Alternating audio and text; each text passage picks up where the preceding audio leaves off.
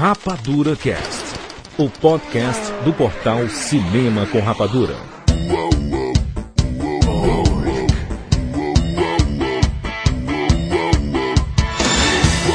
Sejam bem-vindos, seres rapadurianos de todo o Brasil!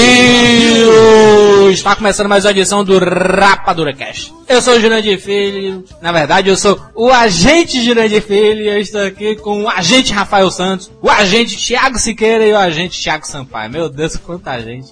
É o agente Smith se multiplicando. Hulk bonzinho, Hulk matar a aranha. É. Exatamente. Eu sou, eu sou o Jurandir Filho. Você acha que é o único herói daqui? é, pseudônimo. Seu Jurandir, o seu faz, um, faz parte de um universo muito maior. Exatamente, nós estamos organizando, na verdade, nós estamos trabalhando para a Shield, tentando desvendar o dossiê do Golias Esmeralda.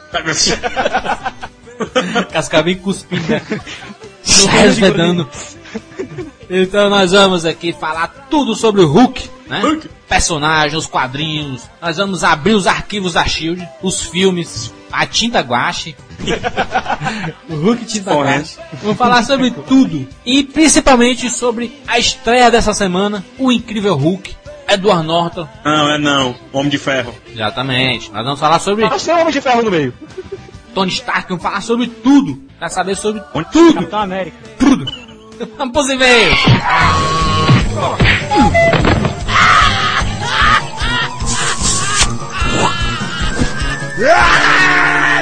E-mails.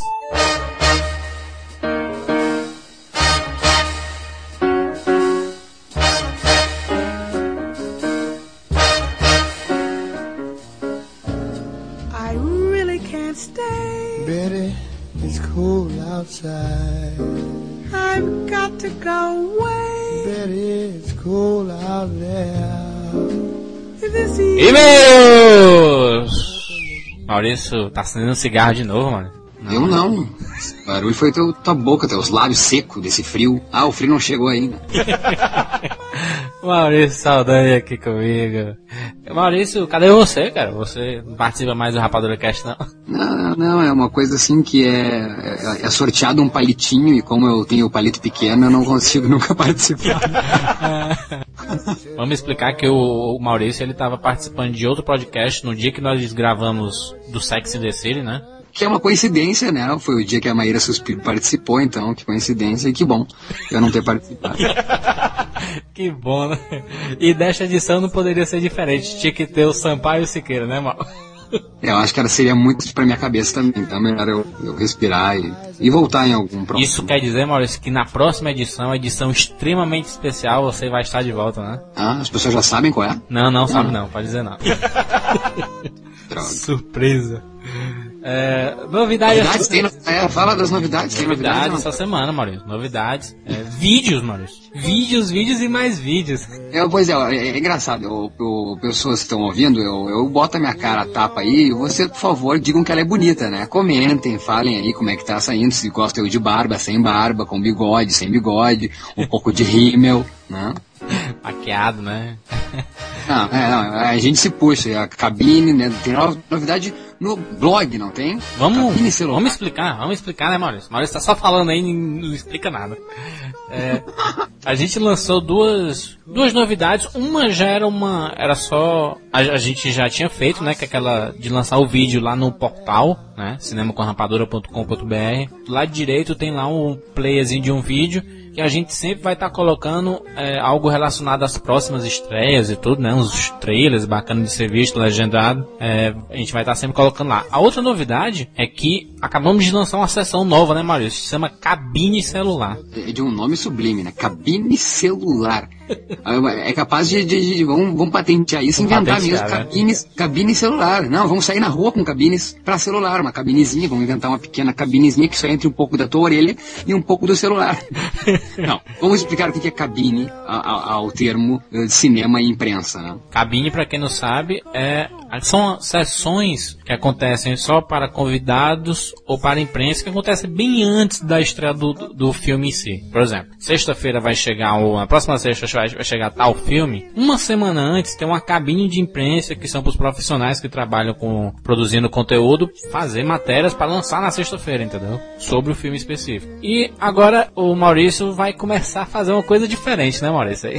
E, e veja bem, a questão é que as pessoas pensam que é um prazer, né, só, né, ver cinema. E é, e é prazer falar e ver cinema. Mas, pessoal, é- essas caras de manhã cedíssimo. Tipo, para nós mortais eh, que vivemos na internet, nós trabalhamos muito na madrugada. E não é fácil estar eh, nove da manhã levantando para chegar numa sessão às 10 da manhã numa cabine e assistir um filme para depois ainda fazer uma matéria. Mas enfim, é um prazer, por isso que a gente faz. Cabine celular é isso, né? Cabine celular é isso, então é pegar o celular, né, um celular que tenha uma qualidade além de um megapixel e O meu tá fora. Eu que não. Mas faz, faz um, faz um com o teu. E, o, pegar então o celular com o melhor. E então com os- pegar o celular na mão e registrar então essa, essa peripécia que é assistir de manhã um filme e comentar que seja um pouquinho, para não contar também a surpresa que tem o filme ou não. Enfim, é São mais uma vídeos feitos de. pelo celular, né, Maurício? Pelo celular, Só né? pro celular, só pro celular, só pro celular. modernidade. e uma coisa bacana, né, Maurício? É porque a gente vai passar a recomendar os celulares, né, cara? Que a galera usa pra fazer esse tipo de, de, de filmagem, né? Hoje em dia tá na moda, tudo é celular, né, cara? MP3 é celular, a galera escuta o Rapadura Cast no celular, faz tudo no celular, né, cara? Com certeza, onde todo dia e a cada dia lança-se um modelo, né? Nada melhor, eu recebi esses tempos um livro feito só com fotos de celular, onde cada foto mencionava ainda a procedência do seu celular, enfim. É o que a gente quer fazer. Então a gente vai recomendar o cinema, vamos recomendar o aparelho que nós usamos pra filmar e o filme, né? E o filme, que é o mais importante, né? Maurício, antes de ler os nosso, nossos e-mails, alguns e-mails que chegaram, dá uma explicação, né, cara? Porque que esse programa do Sex City foi muito estranho, né, cara? Não fez muito sucesso assim. Fe- fez até mais sucesso do que a gente esperava, né? Mas não foi um estrondoso sucesso. Mas tem uma explicação, né, cara? A galera parece que não gosta muito desse tipo de seriado. Ou de coisas que falam muito sobre o lado feminino, né, cara? É impressionante isso, né, cara? É estranho. É, Mas, mas- mas vou te dizer uma coisa, vou, vou abrir meu coração aqui então, já que ele já abriu essa brecha e eu nem sabia, não estava no script. Eu vou dizer uma coisa, a revista, é, uma revista feminina de grande circulação no Brasil, coloca no final da sua, da sua, da sua edição uma reportagem sobre seis razões para se falar com um ex-namorado, claro que a mulher perante ao homem. Uma dessas seis razões é cuspir na cara do fulano. O que, que é isso, meu amigo? Ou seja, sim, esse universo feminino eh, apavora, não por independência e não por a mulher estar ah, alcançando. Esse papo vem há muito tempo que a mulher está alcançando um lugar. Eu nunca achei que a mulher não teve lugar, e com certeza isso aí causaria discussões para podcast in- infinito. Acho que a mulher eh, sim, tem seu espaço e deve ter em qualquer lugar, mas essa a maneira que se é mostrado, eu acho que se assemelha a Sex and the City, que é uma maneira talvez meio feminista demais. Agressiva, É uma coisa demais. é agressiva, acho essa e, e meio meio que acho que faz uma apologia à luxúria. Eu diria até isso, sabe? É é uma coisa de esbanjamento, é, de uma coisa física, chega até a ser amoral para te falar a verdade, sabe? Eu não ve, eu não lembro de uma série masculina falando sobre isso, de uma maneira tão das mulheres é, esbanjando dinheiro e a imagem e roupas caríssimas e tratando e falando sobre sexo como, olha, eu não eu acho que essa explicação, assim, é, falam que o homem tem medo da mulher. Não, não, nós não temos medo da mulher. O homem não tem medo de mulher. A gente tem medo quando. A, a- qualquer um tem medo quando a coisa é agressiva, entendeu? Quando a coisa é agressiva, a gente tem medo, óbvio. Acho que talvez seja uma das razões. Eu nunca gostei muito da série, não. Até por isso que minha participação não seria muito agradável, não. Esse é o seu ponto de vista, né? Só meu, só meu. Por favor, por favor. Ele é meu. Vou ser bem egoísta. Ele é meu. Esse ponto de vista é só meu. Eu acho que a série é muito, é muito mais do que isso, mas eu já comentei muito sobre ela na- no podcast passado. Vocês podem dar uma conferida aí. É, mas mesmo assim, chegaram muitas mensagens, né? Relacionadas ao podcast. Vamos lá, Maurício, vamos ler, hein? Vamos ler. Rafael Porto, 21 anos, Vila Velha, Espírito Santo. Mais surpreendente que todos os conhecimentos e experiências sexuais da Maíra Suspiro. Ele põe o um parênteses e diz, pá, foi ótimo. Não, PA. Não, PA foi ótimo, porque tu sabe o que é o PA? É quando, quando você tem um, uma lista de PAs, que são os pau amigo, entendeu? ah, claro, os pau amigo. Ah, Maíra, ela falou, ai, mas... Maíra, só o desabrochamento gradativo do. Melhor que isso, só o desabrochamento gradativo do Jurandir. Começou todo cabra macho e terminou falando mole sobre a sensibilidade feminina da série. O cast não teria tanta graça se não fosse o sarcasmo do PH, garantia certa de risadas com sua dicção para as palavras simples. Jurandir, e o desconhecimento total do quase cidadão japonês dos, das novas gírias brasileiras. a participação do Daniel Wento, né, lá, lá do Japão. Na verdade, não tem nada de, de desabrochamento aí, né? Eu é porque eu, eu, eu, sou um pouco diferenciado, né? Eu, eu sei escutar as mulheres também, eu gosto muito de, de, de de conferir essas coisas que tem um lado mais feminino e tudo. Vamos lá, próximo e-mail, Eric Marcon, 19 anos, Curitiba. Esse octagésimo, é octagésimo, né, Maurício? Não, né? É, octagésimo. Esse octagésimo oh. Rapadura Cast foi muito divertido, ri alto. Por causa do podcast dele, provavelmente irei assistir Sex and the City no cinema, pois parece ser muito divertido, ainda mais com companhia. Vou admitir hum. que nunca assisti um episódio da série e se duvidar mal as propagandas vi direito. Mas parece ser algo interessante, descontraído com o tema do dia a dia. Jurandir se mostra cada vez inserido, leia-se penetrado no mundo feminino. E o PH acerta em cheio ao dizer que os que o seu sonho é entrar num banheiro feminino para escutar as conversas. Novamente, excelente cast. Outra coisa que para mim fechou esse podcast foi a participação, foi a, na parte, foi na parte no começo da descrição onde diz que ele não é recomendado para maiores de 18 anos por conter conteúdo adulto e sinceridade. Na verdade, o filme é excepcional. Quem gosta da série é um prato cheio, né? Vale a pena muito ver o filme, muito bom mesmo. Divertidíssimo, é emocionante, é triste, é bem bacana. Quem gosta da série vale a pena. Quem, o mais bacana que esse podcast causou, Maurício, foi que muita gente que é, que é um pouco do nosso objetivo quer fazer com que a galera conheça as coisas, né, cara? Conheça. Se você nunca viu, não custa nada conhecer. Se não gostar, beleza, entendeu? É o presente que tu deu pro Eric Marcon, né? O, o, demos pro podcast especial pro Eric Marcon, que nem propaganda ele via das mulheres de Manhattan. Né? Ele quer até conhecer Manhattan, tu vê como chega, aonde chega o Rapadura Cast. Joaquim Henrique, 23 anos, Goiânia, Goiás. Tenho certeza que muita gente vai reclamar que o cast foi pesado e muito palavrão. Até mesmo porque teve mais que o do pornô. Não falo muito palavrão, mas sempre tenho um na boca. E essa falsa censura que fazemos é pura demagogia. Todo mundo gosta de sexo, da cidade que vive, mesmo reclamando, e principalmente de um pouco de putaria. Somos brasileiros. Que isso, Joaquim? E a forma que vocês falaram sobre Sex and the City foi muito relevante, até mesmo porque só assisti a primeira temporada e achei chata, apesar de ter um tema interessante. O cast me impulsionou a rever o seriado, pois não só conhecerei melhor algumas mulheres, como me ajudará a conhecer melhor meus gostos. Também o interessante é que na época que fui assistir Sex and the City foi um amigo casado que me indicou e disse que colocou muito em prática o que aprendeu ali. Hum? Parabéns mais uma vez pelo tema, o qual pensei que não seria bom. Foi bem informativo e quase sem spoilers. É uma ótima indicação. A Maíra foi machado no tema e na opinião feminina. Só faltou uma, o mal, o mal com o U, meu amigo. O mal com seu humor negro e palavrões.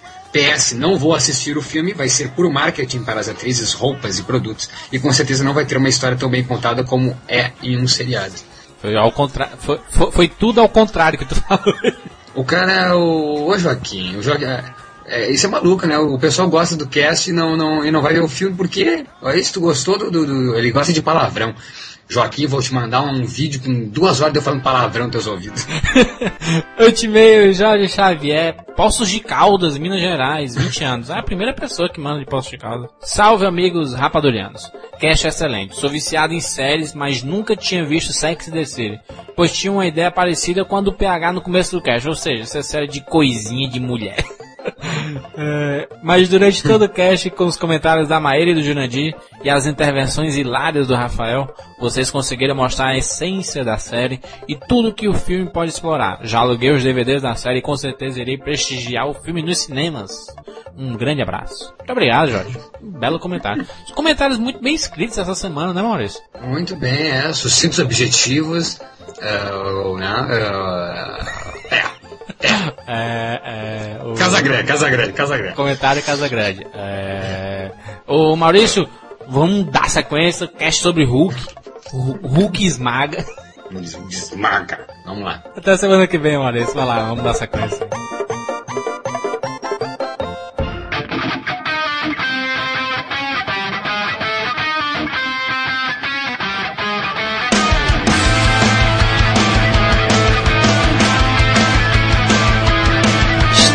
Estamos de volta! Ai, vamos. Ô, ô Siqueira, você. Você que é o nosso HD vivo, né? É nosso. Não. É nosso computador da Shield. Não vem com negócio de rádio nerd, não, não dá certo. Não adianta mais. Hoje é a gente, Thiago, por favor. A gente, Thiago Siqueira. Esse aí tem, ma- tem mais informação que aquele power top do PVC. Pau de quem? Do PVC. Power top do pauzinho escuro.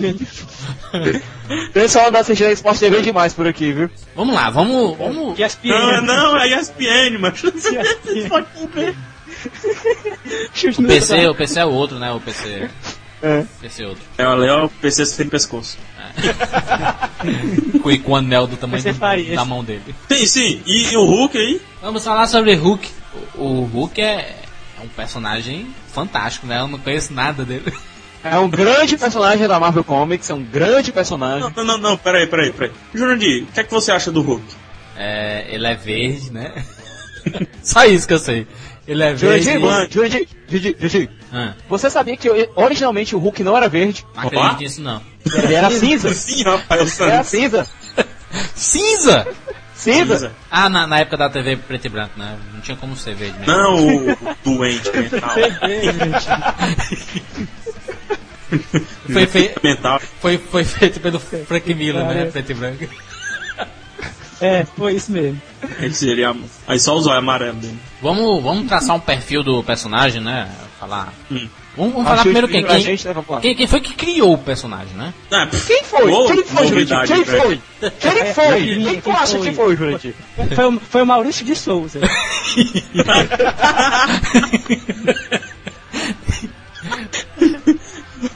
O Hulk vai à terra do Cascão. Né?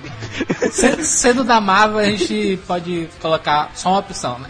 Não, na verdade Na tem verdade, duas opções: Jack Kirby ou Stan Lee. Quem é que tu acha que foi o dos dois? Stan Lee, não? Os dois, né? É, os dois. os dois. Tem, tem, tem, resposta errada, Jandir sai do programa. Sou eu apresentador agora. Toque na cara.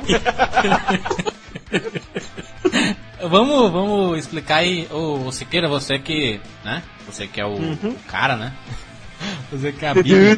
Vamos explicar como é que foi a criação do personagem, quando, quando que foi, né? Por que foi criado, Primeiro, né? Primeiro a gente tem que contextualizar a criação do Hulk, certo? Isso. Isso. É, na década de 50, os quadrinhos viveram, viveram um período que era meio complicado. É, só tinham três super-heróis que estavam su- se sustentando no mercado, que eram o Super-Homem, Batman e Mulher Maravilha. Ó.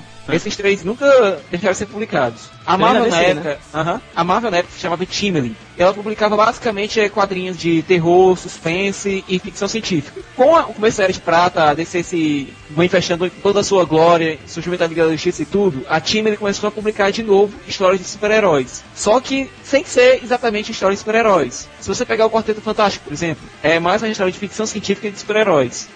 E o Hulk é mais uma história de monstros, uma história de suspense e ficção do que uma história de super-herói propriamente dito. É, não é à toa que o Hulk, né, ele foi baseado, enfim, foi baseado não. Os criadores já falaram, os dois, o Stan Lee e o Kirby, que a inspiração que eles tiveram foi o médico. Cachorro. Não, Médico e o monstro. médico e o monstro. Então, é, é, ilustra muito bem isso que o Siqueira falou, porque a DC, com, como era o nome da revista, Siqueira? Tim, Timberlake.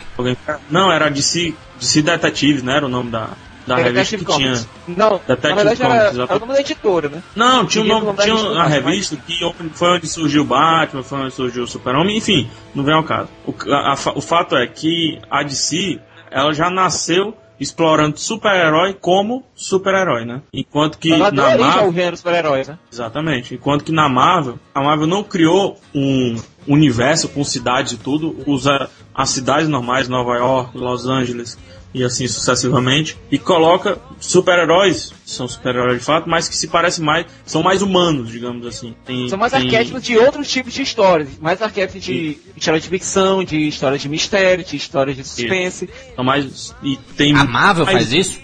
A Marvel faz Marvel isso. faz isso. E como é um homem tocha aí, o homem pedra e o homem coisa? Porque não é Sim, humano, criaturas de não. ficção Isso. científica, cara. Isso é ficção Sim, mas é científica. isso. Pois é, mas isso porque tu assistiu o filme, né? Mas só que um dos heróis, eu já falei várias vezes aqui, vou falar de novo, mas um dos heróis mais tristes, mais melancólicos, mais que tu dá vontade de se matar quando termina de ler a revistinha, é um herói que é- foi, começou como vilão, mas se tra- transformou em herói, que é o surfista prateado do Quarteto Fantástico, né? Prateado. E, ah, é, é psicologia pura as histórias dele. É, você fica, porra, deixa esse cara sair daqui! Tá? É meio off-topic, mas a gente pode colocar as histórias do surfista que foram escritas pelo Stan Lee e desenhadas pelo Isso. São das obras-primas dos quadrinhos, de longe. É verdade. É tanto que vai ter um filme dele, né? E o Hulk, É, mas- quer queira, quer não, ele também passa um pouco desse sentimento de agonia diante do personagem. Caralho, porra, que coisa chata, ele não vai conseguir, não sei o que. Você fica com essa angústia, sabe? Enquanto que no. Vamos pegar um, um, um herói da DC, pô, o super-homem é, é bem tocável, né? Apesar de ter suas fragilidades quando tá como Clark, ele tá por cima da carne seca, né? O super-homem. Os heróis da DC fodão. são o que nós aspiramos ser, enquanto os heróis da Marvel geralmente são coisas que estão mais próximas da gente. Exatamente. O, o Batman também É a fantasia, né? O- a DC é a, da, a fantasia que você tem, né? A, É, a não é à toa que a O DC, Batman, ela...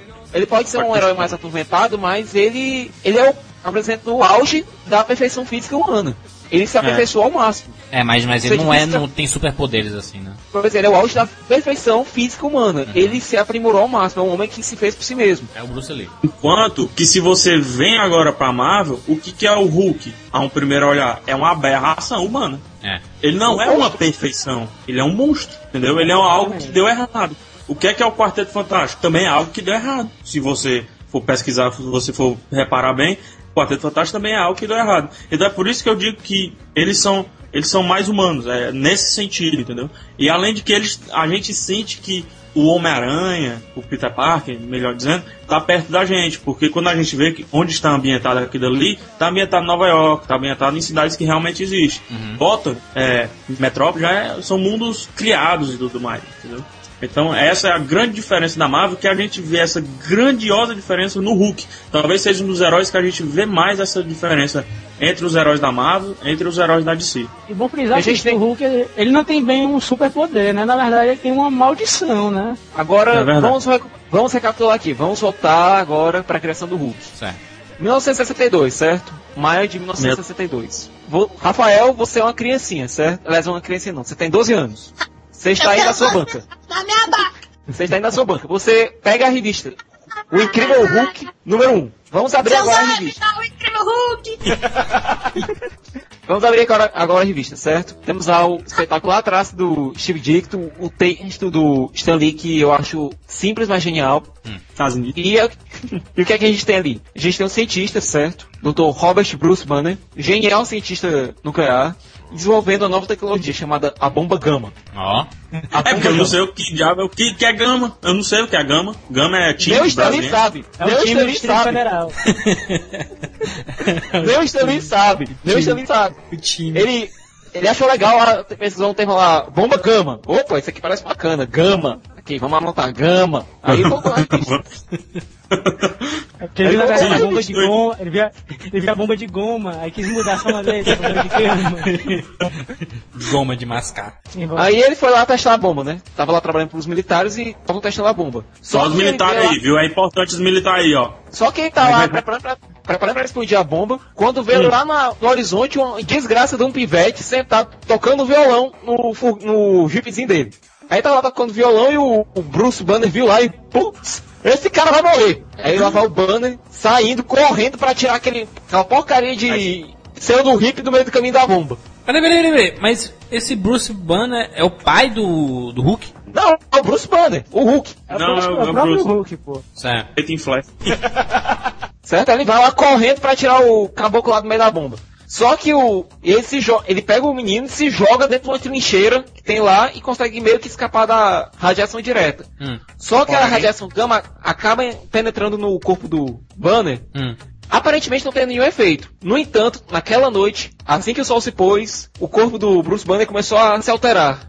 Ele começou a se tornar uma criatura cinzenta de puro músculo, chamada o Incrível Hulk. Hum. Então Vai essa por aí é, é- destruindo tudo. é a história inicial do, do Origem, personagem, origem. né? A origem do personagem. Mas tiveram Isso. várias versões, não, disso? Ou foi só, só- sempre foi essa? Vamos até a versão original que é essa, Hum, certo? Depois a gente comenta as outras versões, beleza. certo? Acabou? Nessa É. versão inicial, o Hulk, a gente pode notar algumas diferenças. O Hulk era cinza, ele se transformava assim que o sol se ponha, ou seja, ele, ele era uma Vampiro. criatura noturna, É um vampiro. praticamente um vampiro. Hum. Ele durante o dia era o Bruce Banner, à noite se transformava no Hulk. Com o Vampiro passar não. do tempo, É, Era o Batman. É lobisomem, mas É o Batman, porque o Batman só Ah, pra- sai, só mas- sai à noite. Não, dar certo, é mais pra lobisomem mesmo. mais pra lobisomem do que vampiro. Vampiro tá lá o dia todo, só que ele fica dormindo de dia, né? O Hulk, ele. Entendeu? Tanto que quando o Bruce Ah, ele se Banner- transformava, por exemplo, olhava pra lua e se transformava. É, Não, o sol por exemplo, se- não, vamos olhar tá pra não. do O sol. sol se põe, ele vai se, se fica se trimilicando todinho e se transforma. Hum. Só que. Não, interessante, não, interessante falar isso. Muita gente pergunta, pô, o cara passa o dia trabalhando, né? O Bruce Banner lá, pensando, tá, fazendo as molequilinhas lá dele e tudo mais. A noite cai, o frio desce e o Bruce Banner se A torna Hulk. música, a noite cai, o fio desce, é só de junho. O Bruce Banner se torna Hulk. Vem a pergunta, ele não dorme? Tá que merda. Pro Bruce Banner no dia seguinte, o Hulk foi como um sonho, porque o Hulk não desgastou o físico dele, não desgasta o físico dele. Hum. Te dá arte dele. Pra Só que depois, como o Banner não é burro nem nada, ele descobre a maldição e começa a se isolar toda vez que a noite vai chegando. Ei, ei, ei, mas naquela época tava bombando as calças jeans e por que, que a calça jeans não rasgava de uma vez, cara? Ele não tem calça jeans, ele tem calça roxa. A calça dele é roxa. O Bruce Banner É, usa vi- calças roxas. Aí então ele, ele tá usando a calça azul, aí quando ele se transforma vira roxo. Não, a calça é sempre roxa. ele só usa a calça roxa na vida real, Bruce Banner? Aham. Ou ele, quando Mas vira Quando Hulk, ele tá pelado quando ele e a aumenta, roupa? quando ele aumenta, por que que a calça aumenta junto, né? Essa questão nunca é explicada. Isso. É Quer ver por um a- pênis verde na- no meio dos quadrinhos? A criação do elástico ali foi não, né? Não, então pronto, a vamos, vamos fazer assim, vamos fazer assim. Ele se transforma, a calça rasga e a revista não vende, né? Porque músculo também, tudo cresce, né? Eu, eu lembro que tu comentou, Rafael, num podcast aí sobre o membro do Hulk. Em algum um. Vamos nos lembrar do seguinte, vamos Os nos negros. lembrar do seguinte. É anos 60 e, e isso aqui não é revista escrita pelo Alan Moore, sabe? Pronto. Não, pelo Alan Moore, que tem o Dr. Manhattan gigantesco em Watchmen com o negócio dele balançando ali no meio. Pronto. Tripé. É. Tripé. E não seria Hulk, né? Seria tripezudo. um negócio assim. De bengala. Vamos, vamos, vamos, vamos, porque tá enrolando muito. Aí vamos nos, concentrar agora nos personagens. Nos personagens secundários da, da, da, da trama, né? Não, é. não, não, não, não, não, não, não. Não, não, vou me concentrar em cantinho, não. Tem que continuar essa história aí, porque o Hulk, eles vão pensar que o Hulk chega de noite e se transforma em Hulk. Não é assim, não. Depois isso aí foi mudado. é, aí foi mudado. Explica o que é que foi mudado. Ó, até agora, até agora o Hulk nem verde tá. Já vai isso. Ele tá cinza. No Pois é. entanto, posteriormente que foi explique, eu quero explicado que. Ah, Tô, tentando- tô tentando explicar, dá licença. Não, você vai falar do secundário aí, do, do, do, do secundário. É porque ele começou a, a morar na- nas florestas e. Não, não, não, nada a ver. dele. Nada- Vamos aqui, Clorofila, vamos aqui, vamos aqui. clorofila. Vamos aqui. Vamos aqui, menino. Vamos aqui. Fotossíntese. Vamos aqui. Radiação, a gente sabe que, mesmo na vida real e na ficção, é, não é um negócio que fica muito estável, né? Vai mudando com o tempo. Isso. No caso do Hulk, a radiação foi alterando, se alterando no organismo dele, foi se ajeitando, foi se aprumando, até que ele começou a ficar verde, certo? Ao invés de cinza. E outra alteração foi que, ao invés de, quando a noite caísse, ele ficar grandão e virar o Hulk, Hum. a alteração se dava quando o Bruce Banner ficava nervoso ou excitado. Uhum. E essa parte do excitado é citado no filme, viu, aliás? Aham. E o calção não rasga, né? Isso. Engraçado. Isso quer dizer que quando, quando ele fica verde é porque ele tá excitado. Duas Ou com muita Ou raiva. Puto, é, as duas uma. Ou puto, ou então. Eu, eu, eu fiquei sabendo que quanto mais raiva ele fica, Mais mais só, forte mais ele fica. né? só, mais só, mais só, Esse- mais só. não. Que a outra explicação do porquê que ele veio a ser verde. Que ele tava, passou numa construção e caiu uma tinta. Não, Jurandir, não é de construção. Jurandir só fez negócio de construção. Eu assim, Não o o É um Siqueira balde deu a de- explicar.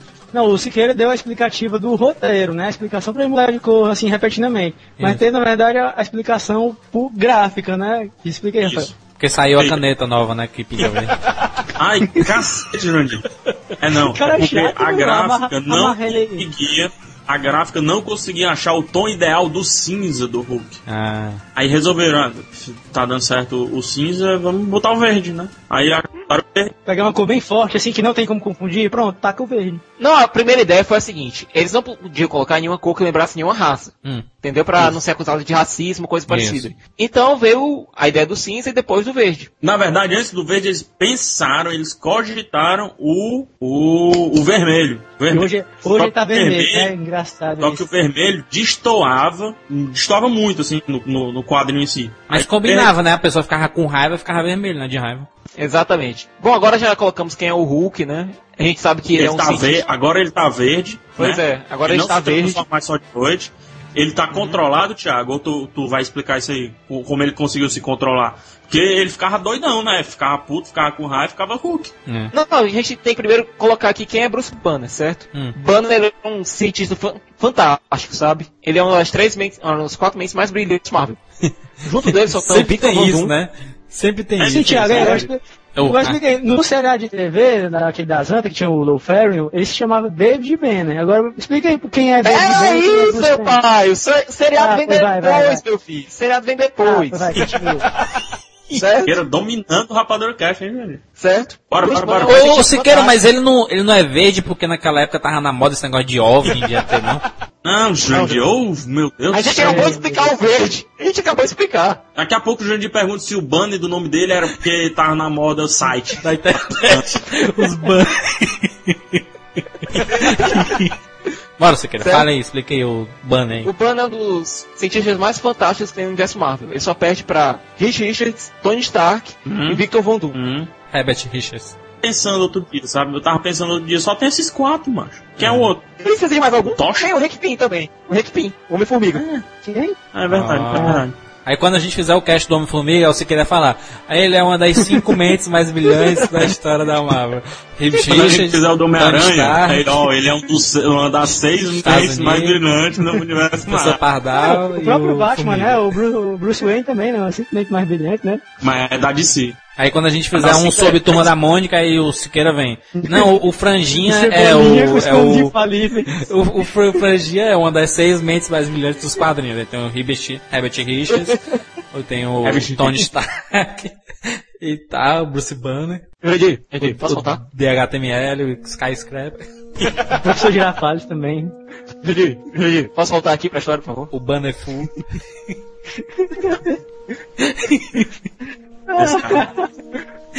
Certo? Só que apesar de ser uma mente brilhante, sabe? Hum. A mente brilhante não é o, o Russell Crowe, não. Separei do Uma das mentes mais brilhantes de Hollywood, hein? Herbert Richards, Tony Stark, Disney. Bruce. Bruce Full Banner. Professor É. Girafales.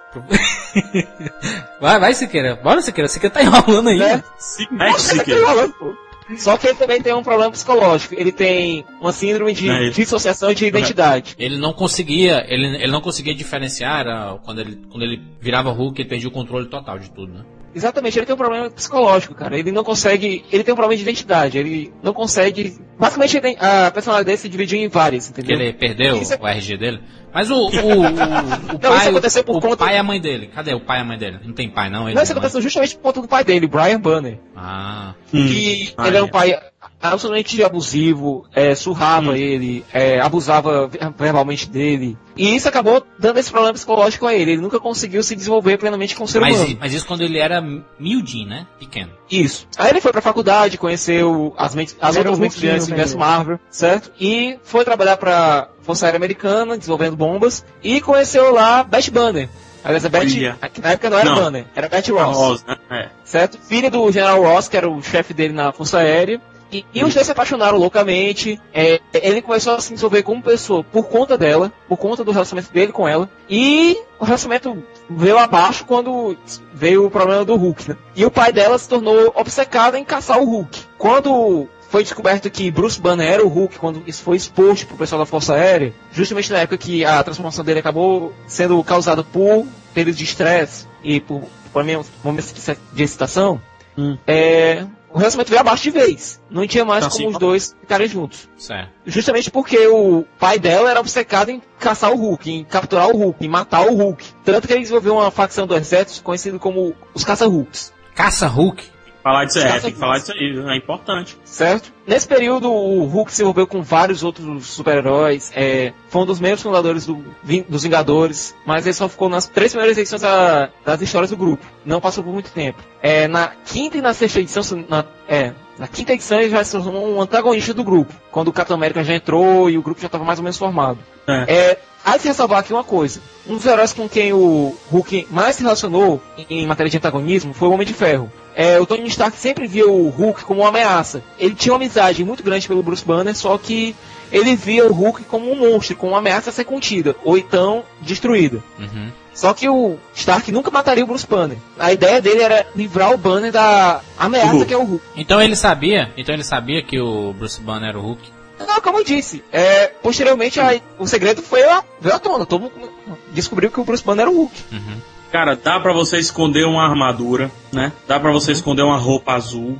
Dá pra você esconder até o escudo, apesar de que ele não conseguiu fazer isso. Mas não dá pra esconder você, né? Esse aqui é o é, problema. É, é aquele tipo de coisa. Se o, ó, se o Bruce Banner, vale citar, a gente não falou isso aqui, que o Bruce Banner desde pivete ele já é meio perturbado da cabeça. Eu acabei de falar sobre que- isso, rapaz. Não, você não, mas você não citou que o Bruce Banner desde pivetinho ele já ficava com muita raiva. Ele era, ele é uma pessoa raivosa, entendeu? O, o, o personagem hum, muito interessante. Mas e aí, cara? O, e aí? Só isso? Acabou? Tem mais nada? Só isso nada, só isso nada. Posso continuar aqui, por favor? Gente, tu tá se Obrigado. repetindo, tu repetiu que o, o Ross lá do Friends, ele, ele vai atrás do. de direto do, do cara. Do, É o Ross do Friends. criou facção, fez tudo. E aí, cara? Pronto. E aí o- a, a caça às bruxas, pronto, morreu a história. Acabou. Morreu nada, Jurandir. Morreu nada. Mais pra frente, o Hulk começou a desenvolver uma nova persona, chamada Joe Tirateima. É, na verdade, era o Hulk cinza, certo? A cor dele também parece que era influenciada pela personalidade, que era um, trabalhava em Las Vegas como leão de chácara.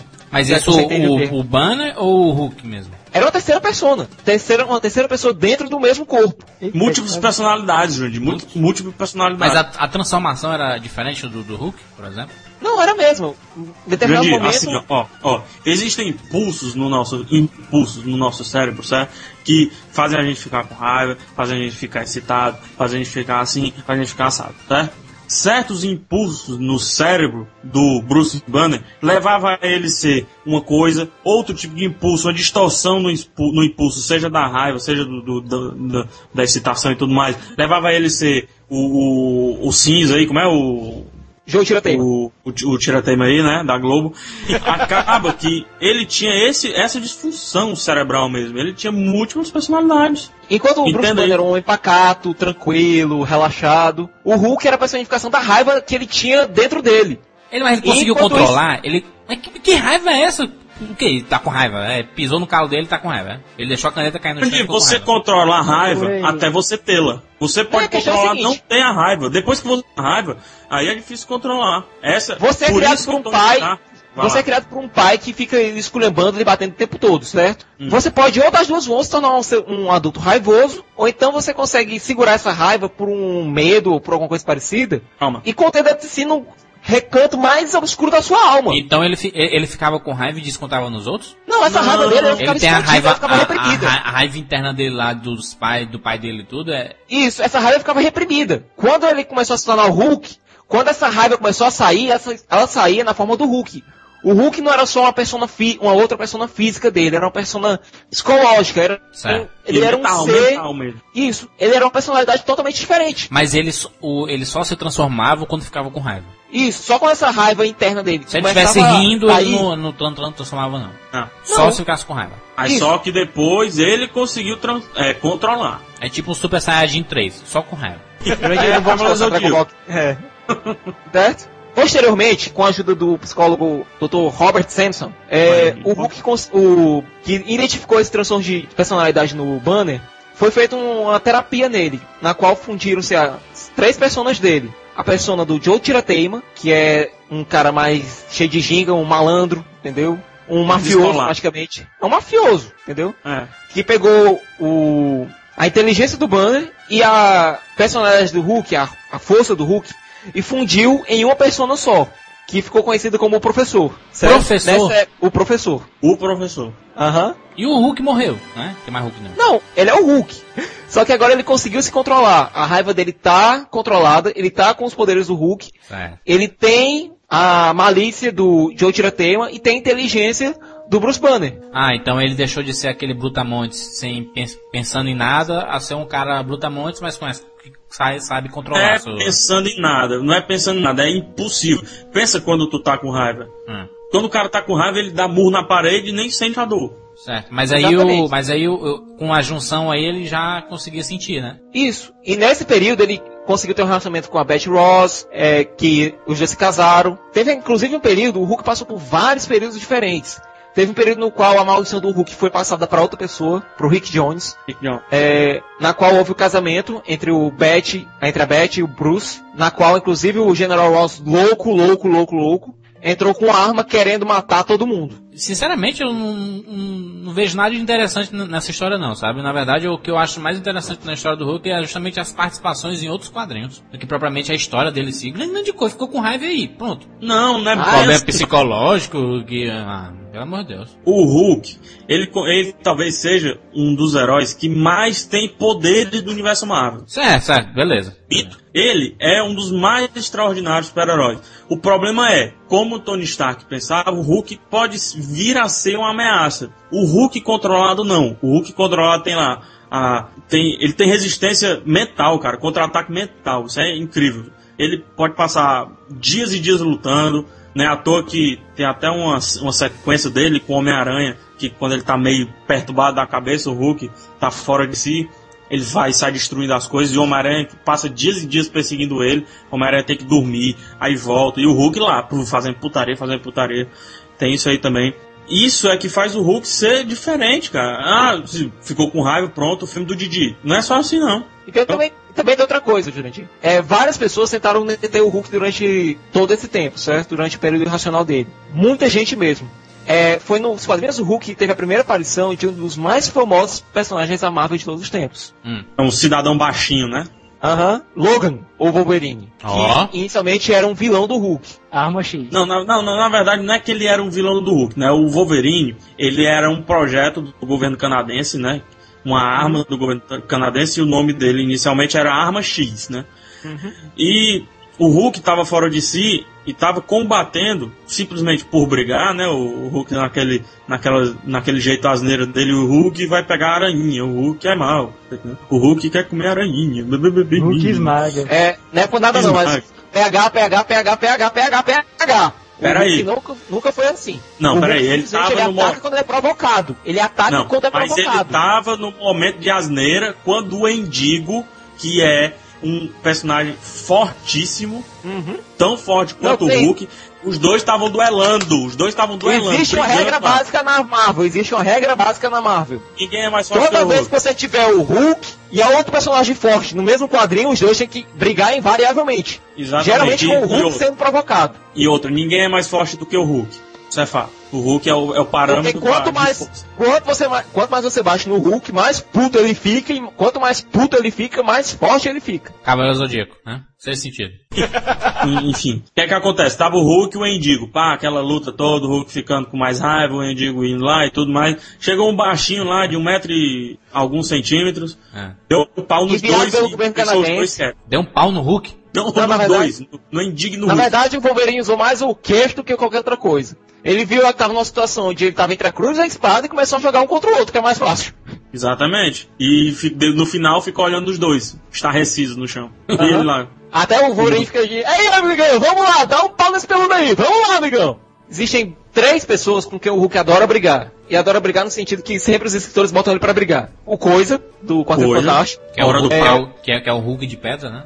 Não, só que o Coisa é inteligente, o Bom, não tão inteligente assim, né? Mas ele mantém a persona dele de Ben Green. Tem o É, coisa. e, se o, e vale lembrar que se o Coisa leva uma mãozada do Hulk, ele afunda, né? Apesar de ele ser forte e tudo mais. Mas ele afunda, ele. Dá nem pra sair. Apesar do coisa sempre dizer o contrário, sempre dizer, não, eu sou o sobrinho favorito da tia Petúnia e vou dar um pau nesse verdão, o coisa sempre leva a porrada. Nunca dá uma de, de reto no Hulk. Nunca. O Endigo é outro. O Endigo, o Endigo. Endigo! E o outro, O outro- é o Homem de Ferro. Que Exatamente. sempre quando aparece o Homem de Ferro e o Hulk, o Homem de Ferro vai lá, veste a armadura gigante de caça-Hulk dele e vai pro pau com o Hulk. Fantástico. É incrível isso, sempre acontece isso. E nisso, avançando um pouco mais, o Hulk acabou retornando à sua persona mais selvagem. É quando a Beth morreu de câncer, que aparentemente foi causado justamente pela exposição prolongada a células gamas do Hulk. Ou seja, o, o Hulk acabou matando a Beth aos poucos, por conta da presença Aí, dele. aí tem contexto de, pra, pra criar uma história bacana, sabe? Mas Antes, não- pff, aí sim, entendeu? Certo? Nisso você pode imaginar que o General Ross endoidou, né? Voltando de novo a... Ele nem lembrava, o menino aí nem lembrava dos abusos do Mas pai. praticamente todo personagem da Marvel tem uma paradinha dessa com a mulher que se sente culpado. Sim, mas, mas tem, que, tem que ter. Tem que ter um motivo, né, pra você. O Peter Parker se culpa lá pela Gwen Stacy. Eu acho a Gwen é, é, é, sempre tem, é, sempre tem a besteirinha. Volta e meia, até hoje eu tava lendo uma revista do Homem-Aranha, aparece, ah, mas foi tu que matou a Gwen Stacy, né? Sempre tem a besteirinha, sempre volta. É. Normal, normal. Nisso a gente tem esse sentimento de culpa que o Bruce tem em relação à morte da, da Beth Banner, que na época os dois já estavam casados, eram, eram fe- até felizes até certo ponto, e houve essa morte que foi absolutamente estúpida. Ô, ô Siqueira, mas o, o Bruce Banner, ele não, não, não trabalhava pra criar uma cura, não, pra ele? Não, ele sempre, Ou ele se acostumou com a parada mesmo? Não, eu só vou ficar verde não, ele sempre foi em busca toda. de uma cura. É. Só que chegou a um certo ponto onde ele já desistiu. Não, né? ele não, né? Pff, Não. Ele disse assim, Na época do professor, ele nem pesquisei, né? pesquisei, pesquisei, pesquisei, não deu. Ao que é que eu tenho que fazer agora? Eu tenho que me controlar. Eu tenho que achar, em vez de achar cura, Uhum. né, eu tenho que achar o, o, o máximo Daí- de controle possível de todos os tempos. Que é, vai ser abordado nesse novo filme. Isso vai ser Não, abordado que daí nesse novo também essa persona do professor que eu já falei anteriormente. Com É. o Dr. Samson conseguindo reunir todas as personas dele na persona do professor. E de fato ele consegue controlar. Ele consegue controlar tanto que ele deixa a mutação dele de Bruce Banner pra Hulk quase instantânea. Tufo, quase um piscal de olhos. Uhum. Na época do professor ele nem se, nem se transformava, ele sempre era um Hulk gigante. Ele É, era um Hulk era- gigantesco. Era o fera Aliás, do eu tenho- X-Men, né? Mas Aliás, eu o, tenho, pena, eu tenho pena da Beth, como diabos era esse casamento, com o Hulk gigantesco e ela lá. Ela era toda assada. Aconte- mas, mas ninguém também imagina como era o Coisa e aquela cega lá também. Mas o. Ah, o- mas não- o- eles não, não coisavam, Júnior. Muito simples. quem, quem disse? Agora, o, o Sou Siqueira. É dar de pedra. Siqueira, mas o. o- todo mundo dizia, não, o Hulk é o fortão, não sei o quê, mas o que era que ele tinha de, de habilidade, assim, o que era que ele. É, não é por Ah. nada não, mas Hulk esmaga, meu filho. Hulk é, É. o ser mais forte que existe no universo Marvel. Um, um martelo? Ele é o ser mais forte que existe no universo Marvel. Ah, eu já falei Você que certo, tinha. é, é, tá- interromper aqui, mas além disso, Ah. esqueça de falar que ele tem super velocidade, dá pulos gigantes. Não, isso tudo, isso tudo vem por conta da super musculatura dele. O Hulk É, não não, tem tá. um pingo de gordura no seu Mas corpo. tá eu, eu- eu quero saber as habilidades dele, o que é que ele faz? Ele é o canguru? Juninho, ó, presta atenção, Não, né? presta atenção. Por, por ter todos os músculos desenvolvidos ao máximo, Certo. né? Não, ele além do máximo, né? Umas Ah, 5, exatamente, 10, 10 ou 15 vezes além do máximo. Perfeito, Ou perfeito. mais. Ele pode fazer qualquer coisa que exige da musculatura, Hum. pular, ele pode sair do, do planeta, ele pode rasgar uma Não. mulher no meio, ele, ele pode fazer tudo. Sair do planeta pulando? Não, não, não. Passar O, 50 o mil Rafael, anos o nadando. Rafael aí. o Rafael também exagerou. Agora a questão é a seguinte. Não, certo que O eu já Hulk não tem. mas só que Ele consegue dar aqueles. Sabe que você lembra do filme do Hulk do Ang Lee? Lee? Aqueles Lembro. saltos gigantes? Lembra? É mais ou menos por ali. Certo. Aqueles pulos gigantes. É como, é como se ele Isso. pudesse voar, só que ele tá pulando, né? É como o Super-Homem no. Quando foi criado. Ele consegue saltar em distâncias gigantes. Uma outra característica é aquela que o Rafael comentou aí já, né? Que ele consegue ficar vários dias lutando sem parar, né? dias Isso ele não dias se e dias cansa. dias Ele não se cansa de jeito nenhum. Não, você não tem como cansar o e, Hulk. e pode passar dias lutando e dias pulando, correndo, nadando, enfim. O não Hulk quis é pura musculatura, não existe uma gota de gordura no corpo dele. É, ele é incrivelmente resistente, você pode jogar o que quiser em cima dele, ele vai continuar vindo. Ele só vai, ele Só só vai que- ficar mais puto e vai ficar mais forte. A única coisa que Mas ele não se é fere, não, ele se corta, não, essas coisas. Não. Não, a É. questão é essa. Seria simples se fosse isso. Só que aliado a todos os poderes físicos que algo pode te trazer, que um corpo pode te, te, te dar, Hum. ele ainda tem o fator da cura. Certo. Que é quase Se como- cura, tipo Wolverine. E ele se cura mais rápido do que o Wolverine. Não, é não. É melhor do que a do Wolverine, o fator de cura dele. Eu já vi os números, saiu os números tipo de RPG da Marvel, que tem lá o fator de cura do Hulk é maior do que o fator de cura do Wolverine. Ele se cura mil vezes mais rápido. É, não é à toa que certa vez o Bruce Banner já se transformou em. já levou um tiro, se transformou em Hulk e se curou. Ainda assim, não, o tiro não. Várias vezes, efeito. várias vezes nos É. quadrinhos. Tiro, Tem uma cena facada. Tem uma minissérie chamada Banner, Banner, escrita pelo Brian Azarello, no qual o Bruce Banner tenta se matar. Ele tá no meio uma neve, pega uma arma, coloca uma arma na boca e atira. Só que na hora que ele atira, ele se transforma no Hulk. O Hulk não deixa o Bruce Banner se matar. Olha, eu não sabia disso não. A Ele personalidade dele do Hulk não deixa, né? Não deixa. O Hulk, a personagem do, do Hulk existente no Banner sempre coloca ele pra frente, sempre avançando, sempre pra frente, sempre avançando. E também tem outra coisa, existe uma rivalidade entre a personalidade do Banner e a personalidade Hulk. O Banner ele tenta sempre se livrar dessa maldição do Hulk. O Hulk, ele considera o Banner um fraco. Ele considera um nada, um É fraco. o, é o Smeagol e o Gollum, né? A gente pode colocar nesses termos. É, mais ou menos assim, só que ele não deixa tão explícito. Porque o Hulk sabe que precisa do banner. Mesmo achando ele um nada, no fundo, no fundo, ele sabe que precisa do banner. Não só a questão da, da, da transformação e tudo, mas pela in- inteligência dele mesmo. Mas o Hulk é mau? O Banner, Não. o Banner, Não. o Bruce Banner, não, não é mal não. O Bruce Banner, ele é impossível, né? Impossível. E o Bruce Banner, ele sabe também que precisa do Hulk, porque senão ele ia ser um zero à esquerda, todo mundo ia pisar em cima dele. Uma comparação bacana pra persona do Hulk, uma comparação bacana pra persona do Hulk seria de uma criança. Ele tem leves, no- ele tem noções do que é certo e errado, mas ele é muito impulsivo, ele age conforme a situação vem pra cima dele. Se você agredir o Hulk, ele vai agredir você de volta, isso é fato. Isso. Agora, se você ficar calmo na presença do Hulk, se você tentar ser amigo dele, com certeza ele vai ser a pessoa mais recep... eh, vai ser o ser mais receptivo do mundo. Eu acho que a relação, você saber quem é o Hulk, se alguém quiser ler quadro, não sei se nem se dá, não dá mais tempo, né? Mas enfim, depois, mesmo que depois veja o filme, se alguém quiser ler alguns quadrinhos, procure quadrinhos na internet ou então com um amigo do Hulk com o, o Homem-Aranha. Por quê? Porque você vê o isso que o Siqueira falou agora. Muitas vezes o, o Homem-Aranha, naquele piadista dele, sarcástico e tudo mais, né?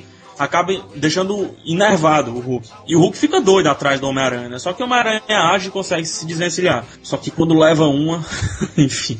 Só que o, o Homem-Aranha também já tratou o Hulk, trata o Hulk bem também, consegue amansar a fera, digamos assim. Entendeu? Tem essa dualidade. É isso que eu quero saber, é isso que eu quero saber. Porque às vezes dá, dá, pra, dá pra perceber que o Hulk, se você chegar e passar a mão nele, ele é tipo um cachorro bravo, entendeu? Que ele amansa, entendeu? Como aparece no, no filme do Ang Lee, entendeu? O, o pai dele Não, o passa a Hulk, mão ele dele tem, lá. perso- ele tem uma personalidade mais calma. Apesar de ser pura raiva, ele reage somente à raiva. Se você chegar com ele com medo ou qualquer coisa, ele vai reagir com raiva. Agora, se você isso. chegar calmo em cima dele, ele vai ser dócil. O Hulk é praticamente uma criança, cara. Mas só que. Mas, Não, pelo menos, não, pelo menos a versão clássica do Hulk. É, tem A questão uma... foi a seguinte. Eu escutei uma... seguinte. Só, só, só complementar isso, Thiago. Eu, eu até vi um... Nesse filme do, do Hulk aí, e ele mostrando que quando ele se transforma pela primeira vez, ele se sente como se estivesse nascendo de novo, entendeu? E é isso mesmo. E, e pare- parece que a, que a mentalidade dele, por ele não falar enquanto tá Hulk e tudo, é é justamente isso, que ele não sabe falar. Não, ele- o Hulk, como é uma outra pessoa, ele precisa aprender todo o básico do ser humano. Ele, ele Uhum. fica aprendendo a falar. Por isso é, as frases dele são meio Hulk esmaga, Hulk esmaga homenzinho que não gosta de Hulk. Sempre assim, sempre bem bruto. perfeito, é assim que ele fala. Hulk esmaga um vizinho que não gosta de Hulk. É assim mesmo, perfeito. Ele já foi aprendendo algumas coisas, ele já tem uma percepção mais avançada. Evoluiu, ele evoluiu. Evoluiu. E hoje a gente já tem uma percepção de que o Hulk e o Banner estão basicamente mais claros. Certo? Com o Hulk sendo um pouco ma sendo mais agressivo, entendeu? Tendo um pouco mais de agressividade nele. Mas basicamente eles são basicamente a mesma pessoa. Mas ele deixa de. de ele não se. Não, não passa aquela confusão toda pra se transformar, aquela gritaria, aquelas roupas rasgando, pra se transformar Não. de uma hora pra outra já. Super Saiyajin, Goku. Tony Stark tá lascado. Vocês podem acompanhar essa história. Tá começando a sair agora, já tá nas bancas o primeiro número de Hulk contra o Mundo. Acompanhe que Olha o nome. Hulk contra o mundo. Hulk contra o Mundo. Pode acompanhar que o material é ótimo.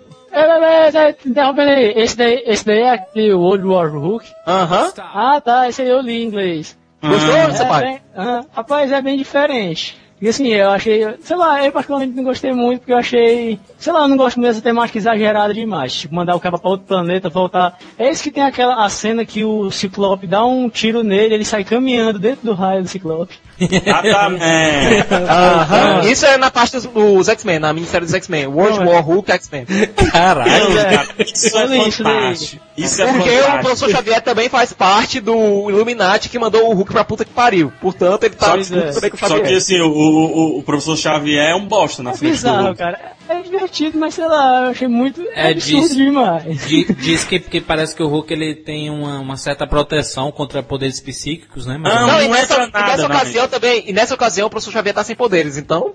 piorou. Mas, né? além do que, além do que, se o professor Sem Xavier. poder e aleijado, manda um, um peteleco nele que ele Jurandir, Jurandir, o Hulk é tão louco, a, empurra da escada, tipo Loki, entendeu? Do a cabeça dele é tão Mas, ferida esse- dentro, viu que o professor Xavier, é um se ele, se ele for utilizar os poderes mentais dele, ele fica mais louco ainda do que o Hulk. É. Agora, é isso, é isso que eu queria saber. Quais, quais foram os quadrinhos que o, que o Hulk já participou, assim, que ele já enfrentou personagens e tudo? Eu, Não, eu gosto, eu- de, eu, eu, eu gosto de, da- das histórias do Hulk, é, é aquela que É mostra. quando ele tá gente o- com junto com gente, né? Não, quando, quando ele tá quebrando pau com um cara forte também, entendeu? O Hulk já fez parte de três, de duas equipes. Eu já fiquei sabendo que ele arrancou cabeça de nego aí, eu quero saber essas, essas histórias aí. E o Hulk já foi parte dos Vingadores, ele é membro fundador, fundador dos Vingadores e aparece quando a P é muito grande. Nick Fury, Tony Stark. Não, não, os Vingadores clássicos. É Tony Stark, Thor, Homem-Formiga e o Hulk. E a Vespa. Isso. E ele fez, pa- fez parte e também foi membro fundador dos Defensores, que é a equipe formada por Hulk, Surfista Prateado, Namor. Namor e Doutor Estranho, ou seja, uma equipe que tem Ei. uma formaçãozinha... O nome daqui podia ser mudado pra Perturbados, né? Os malucos. Porque tem o depressivo, o raivoso, o psicólogo e o, E o estranho. e o arrogante. Eu quero, eu quero saber as porradas, meu. Eu quero quem foi que ele já, já enfrentou meter a porrada. Porque ninguém ganha dele não, né? Não, as porradas brabas do Hulk são contra o Coisa, contra o Thor, que Wolverine. sempre deu porrada grande, contra o Wolverine, contra Arma o X, Wendigo. melhor. É, não, com o Wolverine também, né? Como o Wolverine também já Ele já matou tudinho, já matou tudinho. O Hulk ele não tem essa índole de matar, cara. Ele ele quer, o Hulk só quer ser deixado em paz. Ele já arrancou a cabeça de alguém, não? Quando ele- Se você provocar demais o Hulk, pode ser que você acabe com a Não, cabeça não, mas, numa, mas numa, nunca aconteceu isso, não? Não, na história, na minissérie Banner. Os que é braços, escrita arrancou os braços de alguém. sei lá. Na minissérie Banner, escrita pelo Ryan Azarello, já aconteceu isso. Ele não, ele não já matou o super-homem, não? Não, o Super-Homem deu um tremendo uma surra no, no Hulk. Foi? Pô, em Marvel SDC Série 1, o Hulk levou uma surra desgraçada do Super-Homem. Eu, eu, Rafael até... eu vi um quadrinho aí, cara. Eu, eu vi um quadrinho aí que ele arrancava alguma coisa de alguém, cara. Algum braço, alguma mão. Do Wolverine, não? Ele não rasgou o Não, Wolverine. se arrancar do não. Wolverine não adianta porra nenhuma. Aliás, no universo Sim, ele Ultimate... é, ele é o Piccolo, é? Que nasce o- a mão de novo? É, O Wolverine é. Ele não tem só poder de cura, não? Que sim, o fator de cura do é. Wolverine é imenso, cara. Regeneração, coisa. cara. Agora a gente vai falar agora do Ultimate. No Ultimate, aí a gente já tem um Hulk diferente. Peraí, O peraí, peraí, peraí, peraí, peraí, peraí. Ninguém lê quadrinhos, praticamente ninguém lê quadrinhos mais nesse mundo, Thiago. O que é Ultimate? Explica direito o que é Ultimate Fight. O universo Ultimate é uma reinvenção do universo Marvel colocado para os dias atuais. Isso. Certo? Todos Nesse os heróis da Marvel, todos esses heróis que a gente conhece, passaram pelo universo Ultimate. né? passam Estão passando. pelo universo Ultimate. Nem todos, os principais, né? Melhor dizendo. Isso. É um universo um pouco mais coeso. é. Nesse universo, o Hulk teve dois principais escritores. Aliás, três, se a gente contar. A gente teve o Damon Lindelof, que é o escritor de Lost. Isso. Ó. A gente tem Brilhante. o Brian, o- a gente tem o Mark Miller, que é um dos melhores quadrinistas na atualidade, e o Michael Brian Bendis, que é um dos também um dos melhores escritores hoje em dia. É, nesse universo Ultimate, o Banner se transformou em Hulk não por conta de uma, bomba, de uma bomba gama, mas porque ele estava pesquisando o soro do super soldado do Capitão América, a pedido do Nick Fury. Nick Fury pediu para Nick Fury negão, a lá Samuel Jackson, pediu para ele pesquisar o soro do super soldado do Capitão América para recomeçar o programa do super soldado. Só que o- a pesquisa do Banner acabou dando errado e ele acabou se transformando no Hulk. Nisso teve uma confusão desgraçada com o Homem-Aranha e ele foi recapturado pelo exército americano, basicamente pelo General Ross. É, ele passou por um tratamento e conseguiu se livrar das células Hulk no corpo dele. E junto do Nick Fury, ele começou o programa Supremos, o programa Ultimate. Que é espetacular, tem DVD em toda locadora de Supremos, pode alugar, é brilhante. Vai, peraí, você queria esquecer de falar que a série que consagrou o Hulk, né, que é The Incredible Hulk, foi extinta, né, mataram a série, e foi substituída por quem? Pelo Hércules, né, Virou a, a revista virou The Incredible Hercules. Certo, agora eu quero saber a- a- as merdas que aconteceram. As animações, né, de, da década de 60 lá. Merda uma vírgula, seu Juras. Merda uma vírgula. série Tinta Guache, Ah, seriado de TV. Merda uma vírgula, seu Juras. O Hulk fez parte da série de, na- dos desenhos desanimados, assim como o Homem de Ferro, o Capitão América e o Namor. Ele ganhou uma série de desenhos desanimados. Eram chamadas de séries desanimadas porque a animação era inexistente.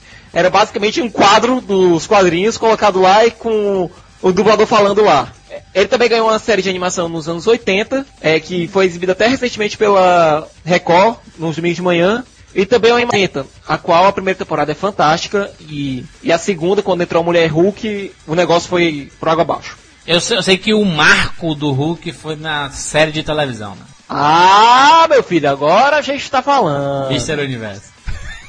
Agora a gente tá falando. Eu, eu acho que foi a partir desse seriado que todo mundo viu como o personagem como personagem galhofa, não? Não, não, não.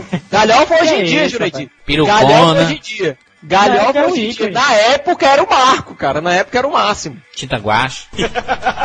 Na época era o máximo, Isso era cara. legal, pô, era engraçado demais, rapaz. Eu pego, na época não era levado como ridículo, realmente assim, era o máximo ver um cara, que o cara lá magrinho, quando ficava com raiva, ele virava fortão. Agora ele não ficava gigantesco como, Pois é. como os quadrinhos. Como- Virava um, um Schwarzenegger da vila desse, Didi, Forte, Didi, um Didi. Fisiculturista, pintado vamos, vamos aqui pra série, certo? Vamos aqui pra série. Em 1977, o chefão da Universal Television eh, tinha um acordo com a Marvel para desenvolver seriados baseados em personagens dela. Um deles foi o Hulk. Eh, nisso, ele deu uma olhada nos quadrinhos e tudo e disse, não, Bruce Banner, esse nome de É. gay, cara, esse nome de gay, esse nome de viado. É, palavras dele, viu? Politicamente corretos, por favor, me desculpa. É, que ele achava que esse negócio, que na época Bruce era um nome com tendências homossexuais. O que, que tem a ver? É, Bruce Wayne. Tudo gay. Deixa o baixo Nisso, ele tiveram a ideia de trocar o nome do personagem de Bruce Banner para David Banner. Olha aí, aí Na verdade, ficou horrível, né? Na verdade, o nome completo dele na série era David Bruce Banner. Pra ainda manter o Bruce, né? Mas ele era chamado de David Banner. Na série, o David Banner era vivido pelo Bill Bixby. E ele era um cientista que estava buscando desenvolver o pleno potencial humano. Entendeu? Desenvolver todo o potencial que o ser humano Por tem quem? cravado Por dentro quem? de si. Bill o quê? Bill Bixby. Bill Bixby, era o nome do ator. E ele era um cientista que estava buscando desenvolver o potencial humano, é, jogando radiação gama no cérebro. E ele Olha resolveu ser o e ele resolveu ser o experimento zero. Ele resolveu ser o sujeito zero. Ele resolveu ser o cobaia da situação. Deu errado e, o- e ele se transformou no Hulk. O Hulk que era o... Que era vivido pelo Lou Ferrigno, Low, Que era o- Ferrigno.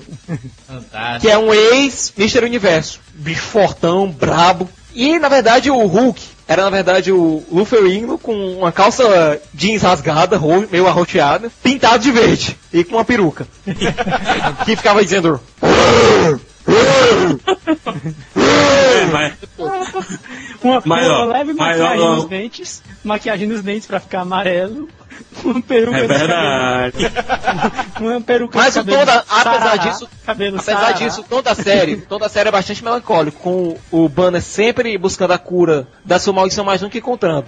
Os episódios geralmente terminavam com... A, a trilha sonora, a trilha sonora já é bem triste, né? A abertura já é bem melancólica, já. Entendi, entendi, entendi. Roubaram aqui minha fala. Roubaram minha fala. É. Os episódios geralmente terminavam com o Hulk, aliás, com o Banner, É, é. saindo com a mochila dele em direção na estrada, meio triste com a música que o Thiago Sampaio acabou de cantarolar aqui. Cantarola aí, Sampaio. Favor. eu, fui eu. Foi o grande. Ah, foi tu? Foi tu, Juras? Com essa musiquinha aí no piano. É, Sempre terminava assim. Assim, é tosco demais, meu Deus. então, assim, tem umas, tem umas curiosidades desse seriado que é, que é engraçado. Já, muito já foi visto que. Cara, eles achavam que não ia pegar uma tomada do Hulk todo, aí eles tinham preguiça de pintar o corpo todo low ferno. Ou seja, às vezes deixava o pé de fora, pintava só até o joelho. Que achava que a tomada não ia pegar ele todo. Mas aqui ia pular por A alguns anos. tomada. A tomada. você vê que o plano, assim, é de, mas não, vai pegar ele todo. Mas assim, algumas vezes você vê assim, que tem partes dele faltando ainda de ser pintada. Ele não, Não, é e tem outra- completo. Também tem outra coisa. A série só tinha três atores fixos, que eram o Bill Bixby, o Lou Ferrigno e o Jack McGee. Ó a, ma- ó a, a mão dele nessa foto aí. E A gente tá vendo uma foto aqui em off, mas só que a gente vai colocar essa foto aqui nos comentários. Vocês Que é justamente o que o Thiago tava falando aí. Faltando partes a ser pintada. E ele fazendo cara de, de dentadura ruim, né? Não, peraí, mas eu tenho uma dedução melhor pra essa foto, é que ele realmente estava pintado, mas na hora que ele pegou nas grades, a tinta começou a sair. o diretor filmou, tá nem aí. E continua, continua. Fantástico, fantástico. Melhor é o cabelo Pois é. penteado, viu? Olha o cabelo penteado dele. E a tinta escorrendo no cabelo, ó, só o tupete verde do cabelo. Não, a sobrancelha, também- a sobrancelha de Tanajura também tá ótima, viu? Ai, perfeito essa foto. Tá aqui embaixo, com certeza, essa foto. Pois é, Vale a lembrar série. também que nessa série, nessa série apareceram, é, apareceram outros heróis da Marvel. Não, não, não, não, não, não, não, não, não, não, você pega, não, você pega, peraí. Não foi A na série série, teve- foi no longa Não, foi na série. Baseado na série. A série Não, durou a 80 série, porque a série teve... Não, não foi na série. Não foi na série. mas só que- Não foi na série. Mas só que a Não série, foi na série. atenção. A série teve uns cinco filmes aí pra TV, não foi não? Quatro. Pronto, enfim, quatro, cinco. Que isso seja. E apareceu até o Demolidor. Pois é, Thor eu ia chegar lá, meu filho, calma. A série durou cinco temporadas, só tinha três atores fixos, Bill Bixby, Lou Ferrigno e Jack Coben, que vivia o repórter Jack McGee, que era um repórter fanático pelo Hulk que queria... É, só em, em aparição de dois episódios. Que era um repórter fanático pelo Hulk que queria desmascarar o, Bruce- o David Banner pra todo mundo. Quando a série acabou por conta de uma greve de roteiristas que teve, ou a greve de roteiristas aí, é, mais tarde o Bill Bixby ele se voltou a fazer telefilmes. Isso foi uns três anos depois do final da série. O primeiro foi o Incrível Hulk, o Retorno, o Retorno do Incrível Hulk, bastante exibido pelo SBT, no qual o Banner procura um antigo estudante de medicina dele chamado Donald Blake, que possui um martelo no qual, ao bater no chão, ele chama o poderoso Thor. Ó, beleza. E de nada, em nada lembra o Thor dos quadrinhos. Em porra nenhuma lembra o Thor dos quadrinhos. Na Isso, verdade, aquela é um bandeirazinha Thor referência, é um Thor referência ao mundo do heavy metal, né, cara? Aí o Thor aí. Cabelos longos, loiros, enfim. Só tem do Thor, só tem o cabelo louro, né? Um Thor ridículo que não consegue voar, não consegue fazer porra nenhuma. Parece um viking. Não, é, é o Thor, calça de couro e, e, e cinto de É um vaqueiro. viking. É um viking no filme. Sim, Na o verdade, próximo era um- filme, próximo filme. Próximo filme qual é? É O o... outro filme foi o Julgamento do Incrível Hulk. De Aí. 19... Esse é Esse é bom, hein? É Esse no... é bom, hein? É no... é no tribunal, não, né?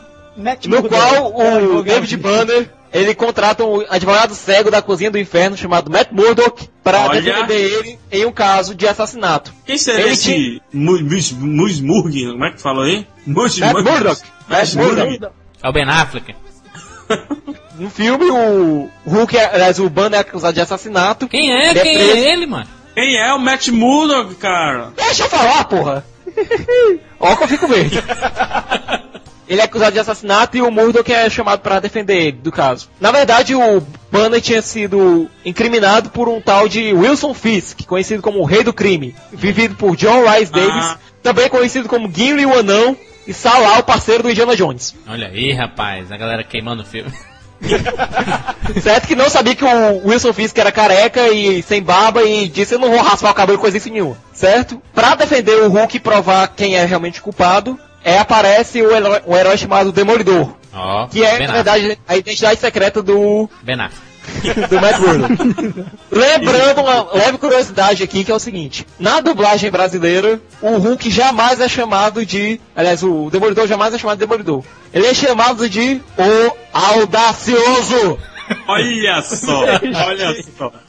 Você é uma pessoa muito au- audaciosa. Pois é, ele é na verdade conhecido como... mas eu O sou audacioso. visual. E o visual desse demolidor, desse longa do É o ninja, tipo, é o- o ninja americano. Em nada, eu lembro- em nada eu lembro o visual do demolidor do Ben Affleck. Na verdade, a roupa é, É. preta, de, de lã. American não é Ninja. ninja, não. É pilantra, cara, né? De um assaltante que bota um capuz preto e vai assaltar. Pronto, é o. E daí teve, é, a partir desses filmes, né? Aí veio o último... Enxergou o que dava dinheiro.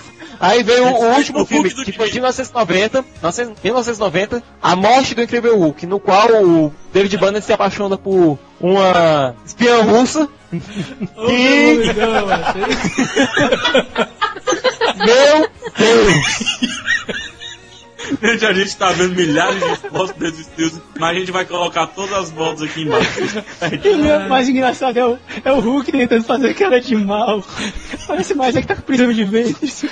Demolidor é cego, né? E coloca uma meia na cabeça. Bom, a gente pode até des- desculpar o Demolidor, né? Porque ele é cego, ele não sabe a- o ridículo que ele tá passando com essa roupa, né? Principalmente fazer essa pose ridícula, né? Aí teve a morte do Incrível Hulk, né? Mataram Pois é, lançado em 1990, no qual ele se apaixona por uma espiã e no final do filme ele tá lá no avião, ele cai do avião de uma altura gigantesca, ele retorna à forma humana e faz uma última declaração antes de morrer. Só que, na verdade, o... existia um plano para fazer o renascimento do Incrível Hulk, só que como o Bill Bixby morreu de câncer, o filme acabou não acontecendo. Graças a Deus, porque o filme ia ser o piloto também Não, para uma não, série não. do Homem de Ferro. Não, não, não. Um minuto de silêncio do Bix. Obrigado. Pois é, graças a Deus a série acabou não- o filme acabou não acontecendo porque o filme ia servir de episódio piloto para uma série de TV do Homem de Ferro, que eu imagino aqui que ia ser a coisa mais tosca do mundo. Ia ser show de É bola, isso, cara. Mas, essa, mas essa- esses filmes pra, esses filmes pra, pra televisão fizeram sucesso, assim, né, cara? A galera gostava de assistir, né? Cara, a questão é a seguinte, os filmes foram feitos pelo Bixby, assim, nas últimas, entendeu? O cara já tava com câncer, morrendo, não tinha muito dinheiro pra isso, daí os efeitos toscos pra o retorno do Incrível Hulk e o julgamento do Incrível Hulk. A morte do Incrível Hulk foi feita nas coxas, basicamente, assim, na pressa, porque o câncer do Bixby já tava ficando muito forte. E foi isso. Beleza. O Hulk ficou morto até a série de TV dos anos 90 e posteriormente o filme do Ang Lee. Até que em 2003, Ang Brookback Lee faz um filme sobre o Incrível Hulk, né? Que não é um filme sobre o Incrível Hulk. Aquilo é um filme legal, você se diverte assistindo, mas não que, é um que filme legal, ô Siqueira, pelo amor de Deus, né? Aí ele Mas, tá, ele, no- ele, ele tá no 90% nível que do Bibi, do Bibixon aí. Não, tá, não. Tá, tá, tá, sim. 90% das, das pessoas que conhecem, assim, esculhamba o filme, diz que o filme é pior adaptação já feita. Assim, realmente, em termos de adaptação, Horrível. não é bom, ele mo- modificou demais a história do Hulk. Mas em termos assim, de entretenimento, eu, eu considero um filme bacana. É, não. Mesmo assim, lógico, tem, tem Ah, ó, defeitos. eu, eu tenho, eu tenho um- algo a falar sobre o filme, certo? Só falar o filme do Ang Lee, como, meu Deus, foi o Ang Lee. Cara, a meu ver, ele não foi mal com o Hulk, tá entendendo? Ele não, ah, eu vou destruir o Hulk. Ele tentou algo que só diretores nerds conseguem fazer, certo? Realmente, Coisa como que- ele é um diretor mais pro, Cult. voltado pra um cinema mais autoral. Cult não, né, pô? Autoral. Não tinha como isso dar certo. Cult também. Não tinha. Pois é, mas só que aí eu pergunto, pô, será que colocaram o cara pra dizer, ah, vamos destruir o Hulk? Como o Não pessoal por colocaram aí porque ele é fala, um diretor "Ah, talentoso. Não Ele bem é um assim, diretor pô. talentoso. Ah, foi uma tentativa. todo deu certo. herói. Pois é, mas foi uma tentativa. Foi uma tentativa de criar um jeito de se fazer filme de quadrinhos. Que na verdade, quem, criou, quem conseguiu de fato foi o Christopher Nolan depois do Batman Begins. A meu ver. A meu ver, certo? Porque o que é que acontece? Ele tentou colocar aquela edição meio de quadrinho, meio como uma edição que Não, ele a estivesse virando. edição, a edição dos pontos mais é o ponto forte do filme. Eu adoro a edição do filme. Pois é, por exemplo, quando o cara atende o telefone, aparece um quadrinho assim embaixo. Ele tentou inovar, ele É. tentou lançar uma 24 horas. maneira. Ele tentou lançar uma maneira. Deu certo? Não deu certo. Mas só que será que ele fez isso por mal? Será que ele fez isso, ah, eu vou destruir o Hulk? Eu não vejo Não, assim. Ele ideia- tentou dar é sentimento ao filme. cara. Ele tentou dar sentimento Não, ao filme. cachorro Hulk, Hulk Não, chiclete. tudo pelo é amor Hulk realmente não deu certo. Não, não, não. Tudo é não deu certo. Ah, Hulk ô, crescendo pra ficar do tamanho do Godzilla também não deu certo. Naquela exatamente. hora, naquela hora filme do faz- filme, naquela hora dos cachorros do filme, não dava pra ter colocado outra coisa a não ser cachorro, algum animal, alguma coisa. Todo mundo sabe que o Hulk é gigantesco, é um monstro, abominável e tudo mais, mas aquele ali ficou horrível. Não, não dava pra colocar ali. Orelha de abano. Não É dava pra Hulk colocar um Shrek, vilão- cara, é o Hulk Shrek. não dava pra colocar nada do Hulk, a não ser aqueles cachorros, cara. Ele ia lutar contra quem? Contra o Abominável? Já tu já queria o Abominável ali? Não, mas Ah. ficou horrível, ficou horrível, viu? Não, Não, tava, não, não precisava, não precisava. não precisava de vilão exército- nenhum. O exército já tava mais do que suficiente. O Aí exército já tá- tava mais do que outro suficiente. defeito do filme. A melhor cena do filme é justamente na cena do deserto, ele contra o exército. Chuta, arrebentando todo mundo lá. E aí, Thiago, exatamente. Outro grande defeito do filme é exatamente esse, tentar forçar um vilão. Ou seja, seja, o filme ia bem, assim, ao meu ver, em termos de história, eu gosto da personalidade dele, Bruce Banner, Hulk, o Hulk contra o exército. Aí pronto, faltam 10 minutos pra acabar o filme, eis que surge o monstro esponja pra brigar com ele. Monte Foi esponja não, extremamente- homem absorvente. O pai dele, né? Ah, tá. Pois é, ou seja, ficou extremamente forçado, desnecessário. E aí, pronto, eu, como, como, como eu tava comentando, o filme tem defeitos e grande parte dos defeitos deve à estética. Questão do, do poodle. o- Não o só a verde, estética, cara. Não só a estética. Você viu a origem foi completamente modificado. Não se É. encaixava nem nos quadrinhos, não se encaixava nem no desenho, não se A encaixava nem na história série. toda distorcida. O, ver- o verde da pele, da pele dele é um verde diferente, é um verde muito berrante. É um verde O limão. tamanho dele tá, é, o, o tamanho dele tá absurdo. Mas enfim, como em termos de filme, assim, ele é diferenciado. Eu acho que por isso ele é visto assim com maus olhos pelo, pelo pessoal, porque ele é diferenciado dos outros Eu filmes. acho, que- eu acho que ele foi uma tentativa de pegar o mundo dos quadrinhos, pegar o universo dos quadrinhos, dar pro e dar, é, colocá-los no cinema de uma forma mais artística, de uma forma Exatamente. diferenciada de fato. Não deu certo. Ponto. Foi uma ideia legal, deu certo? mas Deu certo foi, deu. foi pegar o que eu realmente gosto, quando você traz os elementos principais dos quadrinhos, mantém os fiéis, certo? Faz as suas modificações de interpreta- interpretações, porque sempre vai haver uma interpretação pessoal para o que seja, adaptação de livro, adaptação de quadrinho, de música, do que, enfim, não vem ao caso. E isso, a gente vê o auge dessa interpretação de elementos em Batman Begins. O que o Ang Lee quis fazer ali na direção do Hulk foi uma tentativa, cara. Não, A gente também tem outra falar- coisa, né, gente? Também tem outro, tem outro motivo pro Hulk ter saído do jeito que saiu. A gente vê na maioria dos filmes de super-heróis que a gente vê por aí, a maioria das adaptações, adaptações de quadrinhos que a gente vê que faz sucesso, existe um clima bem amigável no set, todo mundo tentando fazer uma camaradagem. O Homem de Ferro foi bem explícito nisso. A gente É. via uma colaboração entre o Robert Downey Jr. e o John Favreau. Favor. Homem-Aranha com toda a equipe toda junta. Batman Begins e The Dark Knight, onde o Christopher Nolan e o Christopher Bale sempre, sempre tinham uma relação amigável entre todo mundo. Agora, com o Hulk, o Eric Bana escreveu o clima no- durante as imagens como muito sério e muito mórbido. O Eng ele diz, não, a gente tá fazendo uma tragédia, tem todo mundo ficar triste, tem todo mundo ficar soturno, é uma tragédia, é uma Mas tragédia, é, pelo é amor de isso Deus. que não dá certo, cara. É, Porque, assim, isso que não é o estilo do diretor. É, é uma tentativa de deixar o diretor, negócio artístico, deixar o negócio afável demais, um negócio bonito, tá entendendo? O que não é isso, Não, não. o- a questão é, me dá os elementos principais do quadrinho e faz um filme com roteiro aí. É, porque na visão do Ang Lee, o o Ang Lee é, teoricamente é um diretor sério, ele só fazia filmes. Não passava pela cabeça de ninguém, o Ang Lee dirigia um filme de super-herói. Pronto, acho que na cabeça do Ang Lee, ele tava fazendo um filme adulto, um filme sério, ele tava fazendo o e o vento levou dele lá. Ou seja, Não, pelo amor de Deus. um Christopher médio. Nolan fez Batman Begins, um filme sério, um filme adulto, mas que não trai de maneira de uma essência dos quadrinhos. Porque ele A gente vê, a gente vê elementos quadrinísticos durante o filme. E o Incrível Hulk a gente não vê isso. A gente vê um filme que se leva a sério demais, a gente vê um filme que é mórbido demais, a gente vê um filme que, nos momentos que tenta colocar uma estética de quadrinhos, Tiago, eu funciona. discordo, discordo uma coisa. É, Ah. O Christopher Nolan não fez o Batman totalmente sério, não. É isso que eu tô dizendo, cara. Ele fez um Batman sério e adulto, mas sem, sem esquecer dos elementos quadrinísticos. Sem esquecer do que faz o Batman Nolan, o Batman. Fez, o, o Christopher Nolan ele fez um visual sério, colocou pitadas de humor sim, com o, o, o Mordomo, com o Alfred, tem É ótimas isso que eu tô tiradas de humor. dizendo, cara. É isso que eu tô dizendo. Enquanto o Só clima que a gente não pode julgar, a gente não pode julgar. Foi culpa do Hulk o filme ter sido ruim. O personagem é brilhante, cara. É, não é Eu isso tô que o dizendo que a culpa não foi do personagem, a culpa nunca foi do personagem. A, culpa, foi do culpa- clima e que a culpa Ang Lee foi-. Não, a culpa talvez nem tenha sido Ang Lee. A culpa tenha sido de quem disse Ang Lee faz um negócio diferente. Quem foi que escolheu o Ang Lee? Quem escolheu o Ang Lee queria que saísse um filme de quadrinhos diferente. Uma coisa diferente do que estava sendo feita. Como não deu certo. Não deu certo no Hulk, não deu certo no, no, no Punisher. Enfim, tem que achar o meio termo. O meio termo foi Não, o Batman lá, Begins. pera lá, pera lá. Eu gostei do Justiceiro. Do Justiceiro do Tom Jane, não do Justiceiro de 89. É, o- é outro cast. É, é, é outro cast. É isso que eu quero que o pessoal enxergue. O filme. Ah, eu não vou assistir o filme do Hulk. O Hulk é mó pai o personagem. Tá, tá interpretando errado o que foi o filme de 2003. O filme de 2003 foi um filme do Ang Lee. É dele o filme. Totalmente Jamais, dele. Aquilo ali nunca, jamais foi o Hulk. Aquilo ali que a gente vê na tela não é o Hulk. Aquilo ali é a a gente vê- interpretação dele.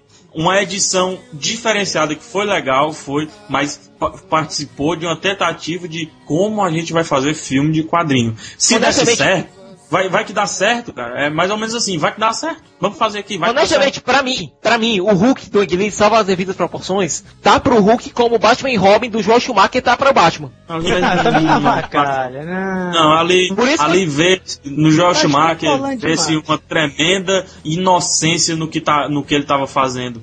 O Ang Lee sabia que estava lidando com o Hulk. Não é à toa que existem tomadas de câmera focadas no rosto dele que são boas, não são ruins. Mostram um drama do personagem, mostra tudo que a gente, talvez a gente vá ver mais nesse, até porque o, o Edward Norton é mil vezes melhor ator do, do que o Eric Bana. Tem um carinho, apesar de ter dado errado, tem um carinho do Ang Lee. Ele não fez por fazer, ele não fez com mau gosto, ele não fez vamos avacalhar. O Josh Schumacher sim, o Josh Schumacher quis avacalhar. Mas depois do fracasso do Hulk, o Ang Lee confessou abertamente que disse que se envergonha de ter feito o filme, diz que queimou o filme, que, queimou o filme dele ter realizado o Hulk. Ele pediu Mas desculpa aqui- por ter feito aquilo. Ele Ah, mas só aí é, é, é foda também. Você caga em cima e pede desculpa, né? Josh Não, também mas, fez não isso. é, mas é, é uma tentativa, só que a desculpa do Josh Schumacher foi diferente. Aquilo ali não foi uma tentativa de reinventar como se dá adaptar um filme de quadrinho. O Josh Schumacher foi, vamos aparecer mais do que o filme? Esse Hulk ele custou 137 milhões de dólares, faturou nos Estados Unidos 132, é fracasso. De, de Mas se recuperou no mercado de vídeo. Se recuperou no mercado mas de DVD. nada, mas nada se paga é, quando o filme não é sucesso de, na- no solo americano. Quando pelo menos ele não se paga. Tu vê por, por que, que o Super-Homem suou pra, pra ter sido confirmado, né? Esse, esse novo Super-Homem, o Homem de Aço. Porque se pagou, ponto, no território americano. Se pagou fora e fez ponto. sucesso. Né? Se pagou e ponto. Mas lá fora, Thiago, o, o dinheiro não, não vem pra, pra, pra, pra distribuidora, não. E tu, tu sabe que existem filiais no mundo todo, né? E tem as divulgações internas e tudo, e o dinheiro é, que você recebe fora é, é para cobrir justamente isso. Então não, não, não funciona pra, pra empresa, entendeu? Pra, pra, pra quem produz o filme. Então o filme tem que se pagar e tem que lucrar dentro do solo americano ou do solo da onde ele está sendo produzido, entendeu? Por isso o filme não se pagou e o medo grande de se fazer esse novo filme, né? Não, a Universal realmente teve medo. Sequências geralmente demoram dois a três anos pra saírem. Hulk demorou cinco anos. E a gente não pode, de maneira nenhuma, chamar isso aqui de sequência. Isso aqui é uma Não, reinvenção do Hulk. Peraí, peraí. Também tem outro fator que demorou a sair, né, meu amiguinho? Que os direitos autorais expiraram da Universal. A Marvel quis que a- inspirassem. A Marvel, a Marvel e a Universal deixaram expirar. Para os direitos voltarem pra Isso Marvel. Pra Marvel aí poder Perfeito, fazer o que tem que quisesse. explicar isso aí. Tem, tem que explicar isso aí. Daí e o que é que a gente pode esperar não. de bom desse filme? Aí o, Pode o- ser. o segundo filme da Marvel Studios, né? Depois do primeiro que foi absolutamente fenomenal. Sucesso absoluto de, de público, de bilheteria, de tudo, De crítica. João. né? Iron, o Homem de Ferro. O que esperar desse novo Hulk? Pr- Primeiro, a, a produção foi focada muito no em quem faria, o- se o Eric Bana iria ser, né? O, no- de novo o Hulk. como, como o clima era justamente de fazer um, de reinventar o Hulk, não tinha como o Eric Bana voltar a fazer o Hulk. Apesar de ter um contrato para sequências, não existia porquê em momento nenhum do Eric Bana voltar. Até porque se de Deus, voltasse, e, pelo amor de Deus, não é porque o filme 2003 foi ruim que também o Eric Bana não teve uma boa atuação. Ele teve os seus limites. Ele fez o que pôde fazer. Né? Se ele voltasse, talvez ele poderia fazer algo bom melhor. O pior era ver o, Não, o Eric ele Bana com, a- com a- com aquelas orelhas de abano dele e a Eric Bana, abano, né? É, é. aí a gente viu o, o Hulk do mesmo jeito, entendeu? O Hulk com as orelhas de abano. Agora, a gente, a gente coloca Eric Bana do lado do- da balança e coloca Edward Norton, vírgula, fanzaço do Hulk. Quem é que você escolheria, Thiago? é Edward fucking Norton. Edward Norton. E, assim, e não só a questão de ser fã, mas porque Edward Norton é um excelente ator. Agora, e ver o Agora- dele. Assim, agora o tem- Edward Norton raramente dá uma bola fora assim, nas escolhas dos papéis. Tudo bem, ele fez um filme aqui, acolá, assim, comercial, mas muito pouco, tipo uma saída de mestre. Mas, a É, mas vamos ganhar dinheiro, né? A assim, gente tem que ganhar dinheiro, né, meu amigo? é, com certeza. E ele não é um filme ruim, né? Convenhamos. Mas a maioria dos filmes dele são filmes, assim, excelentes. Pô, vê- vamos ver aqui a ficha dele. Pô, tem Clube da Luta, As Duas Faces de um Crime. A outra, história, americana. Fantástico. Aliás, tem A uma coisa ceia. Pô, relação não é a- a última ceia, não, é a última noite. Filmes Ah, tem uma coisa em relação a Edward Norton que realmente chama atenção quando você olha pra filmografia dele. Você pega Clube da Luta, certo? A gente tem um homem comum, certo? Que exterioriza a raiva dele, todos os sentimentos negativos que ele tem em um alter ego, o Tyler é um cara maguinho, não- ninguém dá nada pra ele. Isso, ele exterioriza a raiva dele batendo em coisas, batendo em pessoas, na forma de um alter ego. Ele não consegue se ver fazendo aquilo, ele coloca outra pessoa fazendo aquilo. Quem? Tyler Durden. Tyler Durden é o Hulk do narrador de Clube da Luta. É, A gente- Ei, olha só, palmas pra Siqueira. A gente tem as duas faces de um crime, onde a gente tem ele se fingindo de ser outra pessoa, ele colocando lá, dizendo que a agressividade dele do- naquele filme foi resultado de uma dupla personalidade. Ou seja, já é um, um homem, já é um ator que já tá acostumado a fazer papéis duplos. Já é um homem que já é um cara que já tá acostumado a fazer personagens que tem uma raiva guardada dentro, dentro de si que eles não conseguem exteriorizar. E vamos, vamos citar outra coisa importante. É, talvez o resultado final seja, seja. Enfim, o resultado final vai ser bom. Tá? Não- talvez não seja tão extremo quanto foi Homem de Ferro, Batman e tudo mais. Mas vai ser bom, não vai ser minimamente bom. Não, Eu não vai ser aposto- minimamente bom. Não vai ser minima- minimamente bom. Vai ser bom. Ponto. Não, eu, eu ser um- aposto que ele seja no mínimo bom. É, é isso. Mas o, o, o Edward Norton, ele, além de atuar, ele disse, rapaz, o, o atuo se Não, eu puder é escrever, que- né? Se eu puder escrever o Não, não, Ele não chegou foi e assim. Não. É, assim, pô, vai ser legal. Se o Ele chegou, pegou assim, Não, não, não, não, pera aí, vamos, vamos, vamos dizer Vai- se vai, vai- ser bom ou não no final. Fala agora não. Pois é, ele pegou, ele pegou o roteiro do Pra esperar. Peraí, Thiago, deixa eu falar. Mano. Sei que o, o, é, o Edward Norton, eu, eu, eu faço, eu sou, eu faço o Bruce Banner e eu escrever o filme. Não, ele não disse isso. O que aconteceu foi o seguinte. Não, não foi assim, Jurandir, não foi assim. A Marvel- Ele recebeu a Marvel- nas suas mãozinhas talentosas o roteiro, leu e disse: Eu interpreto. O roteiro tá show, mas eu quero botar umas coisas minhas nesse roteiro. Eu, foi, foi o que eu falei. Não, Ele que- não não, pera aí, pera aí, os dois. Pera aí, apartando, apartando, apartando, apartando, apartando, apartando. Tá calmo? Tá calmo? Ótimo. A questão foi a seguinte. Edward Norton foi... pro- o pessoal da Marvel chegou pro Edward Norton, que já tinha sido chamado pra interpretar o Bruce Banner no filme de 2003, só que recusou o papel. Ele disse, olha... Deu uma olhada no roteiro, aí o pessoal disse, olha, o Zack Penn, que é o roteirista aqui, ele não vai estar presente para reescrever isso aqui. Ele vai estar fazendo um filme dirigido por ele e a gente vai precisar de alguém que reescreva isso aqui. Você já escreveu algumas coisas, a gente viu que você é bacana, você é fã do personagem e tudo. Você quer dar uma reescrita, quer cuidar do roteiro aqui também? Ele topou, ele aceitou. Só que você pode até olhar o cartaz nacional do Incrível Hulk, que tá na nossa ficha do CCR. Você vê lá o roteiro escrito por Zack Penn e Edward Harrison, que é o pseudônimo do Edward Norton quando ele escreve filmes. Uhum. Pra quem não sabe, o Zack Penn é o roteirista do X-Men 2 e 3, do Electra, do Quarteto Fantástico, do... Não fale Electra nesse podcast, não, pelo amor de Deus. E ele tá escrevendo o Capitão América, né? O roteiro do Capitão América. Que com certeza vai ser reescrito por outra pessoa. E os Vingadores E os também. Vingadores né? Também. Tá escrevendo. Que também vai ser reescrito por outra pessoa. Por quê? O Zack Penn é, é- o Zack Penn é aquele tipo de Não, cara, cara, que faz- ele dá. O, o Zack Penn. É, é, peraí, vamos. Ele, ele dá o conceito do roteiro. Ele faz o esqueleto, ele faz a primeira, ele faz o rascunho, ele faz a primeira versão. É, é, ele ó, entrega lá e outra pessoa chega lá e escreve por cima. Dramatiza a coisa, polemiza e tudo mais. É, mais ou menos Tanto que o roteiro do Zack Penn trazia vários outros elementos do show do, do- dos quadrinhos e do seriado. O roteiro trazia os caça-Hulk, trazia também é, uma presença maior do Rick Jones, uma presença do Rick Jones que foi eliminado nessa cronologia nova. Enfim, era muito mais voltado para referências aos quadrinhos. O que é que o Norton fez? Pegou aquele roteiro, reescreveu colocando o roteiro mais voltado para um drama, para ação e colocando mais elementos da série e tirando alguns elementos que só faziam barriga no filme, só eram gorduras. Mas, ô Thiago, mas teve uma briga do Edward Norton com a Marvel, né? Aí foi uma confusão grande, né?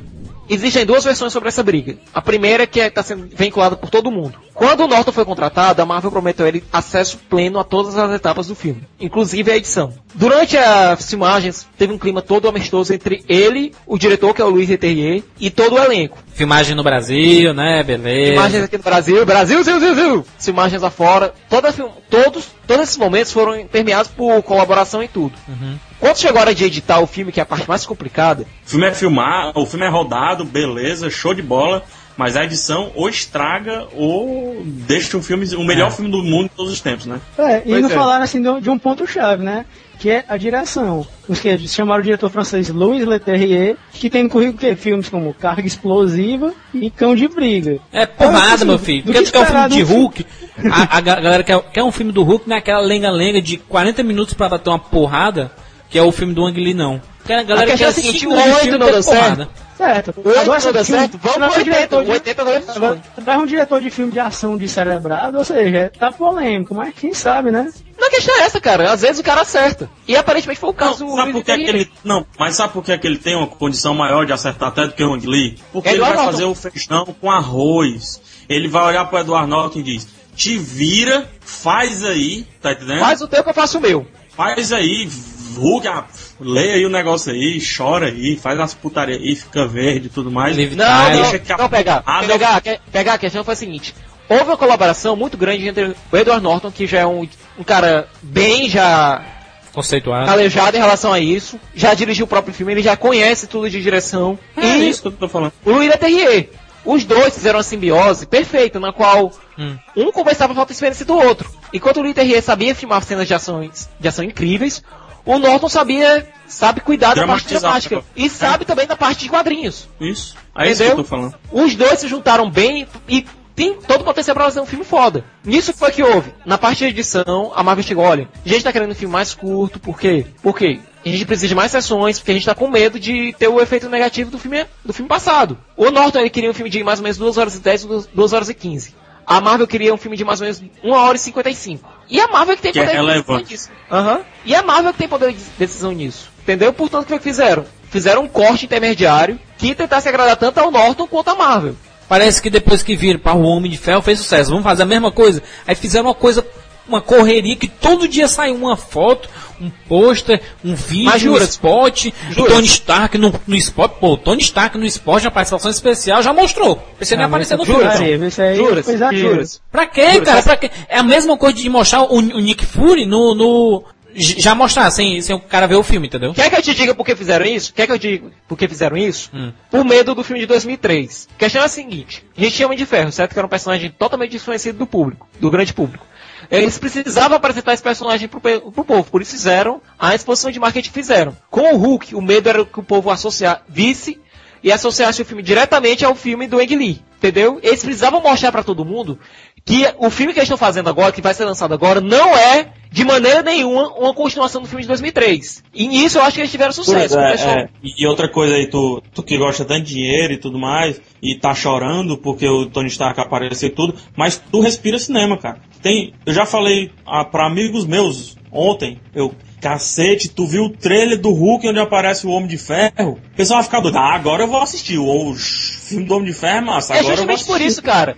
Todo mundo assistiu Homem de Ferro. Quando o pessoal sabe que tem o Tony Stark no meio do filme, eles vão querer assistir. É, pra mim é chato o Homem de Ferro aparecer, porque eu já ia assistir o filme mesmo. Se tivesse surpresas, beleza. O, o- mas aí o, a, a gente, a gente tem que ver que o filme não é só o Bruce Banner, né, cara? Tem a Liv Tyler fazendo a Betty Betty Ross, Tim Roth, Mas só que também a Jennifer William Hurt, tá mesmo nível de Jennifer Connelly no de 2003. Lu Ferrigno faz uma voz lá. Não, também tem outra Ah, coisa, o, né, o? Lou Ferrigno, ele, fa- ele faz a- vai aparecer dublando, né, o Hulk. Ele vai dublar o Hulk. E esquecemos de citar que o Lou Ferrigno também aparece no filme do Ang Lee. Uma ponta relâmpago como um guarda andando E do o- lado do Stan Lee. Junto do Stan Lee. E o Stanley vai aparecer também nesse, né? Agora, o, o, É lógico. o, o interessante é que, por exemplo, te- teve aquelas cenas que foram filmadas no Brasil, a galera falando um português espanhol, né? Não, a questão Espanhol, foi a seguinte. Fizeram assim, umas cenas aqui no Brasil, certo? Uma boa. Só que a maioria das internas que tiveram aqui no Brasil, que mostravam cenários que se passavam dentro do Brasil, foram feitas lá fora, com atores americanos. Ou seja, eles tiveram que chamar atores americanos pra falar um português maluco deles. Lost. Tipo, é, tipo português de Lost. Certo? Aí Vamos aqui, fizeram- eles estão chegando. Aí foi o que eles fizeram. Quando o filme veio aqui pro Brasil, pra não ofender todo mundo, eles dublaram essas cenas que, faz, que, que tem personagens brasileiros, entre aspas. Bom, muito Que é bom. menos mal, né? Racional É, a parte deles. zelou pela, pela gente, pelo menos, né? A Paramount. Pois é. O que, o que não quer dizer nada, né? Porque lá fora vai continuar aquele português espanhol, né?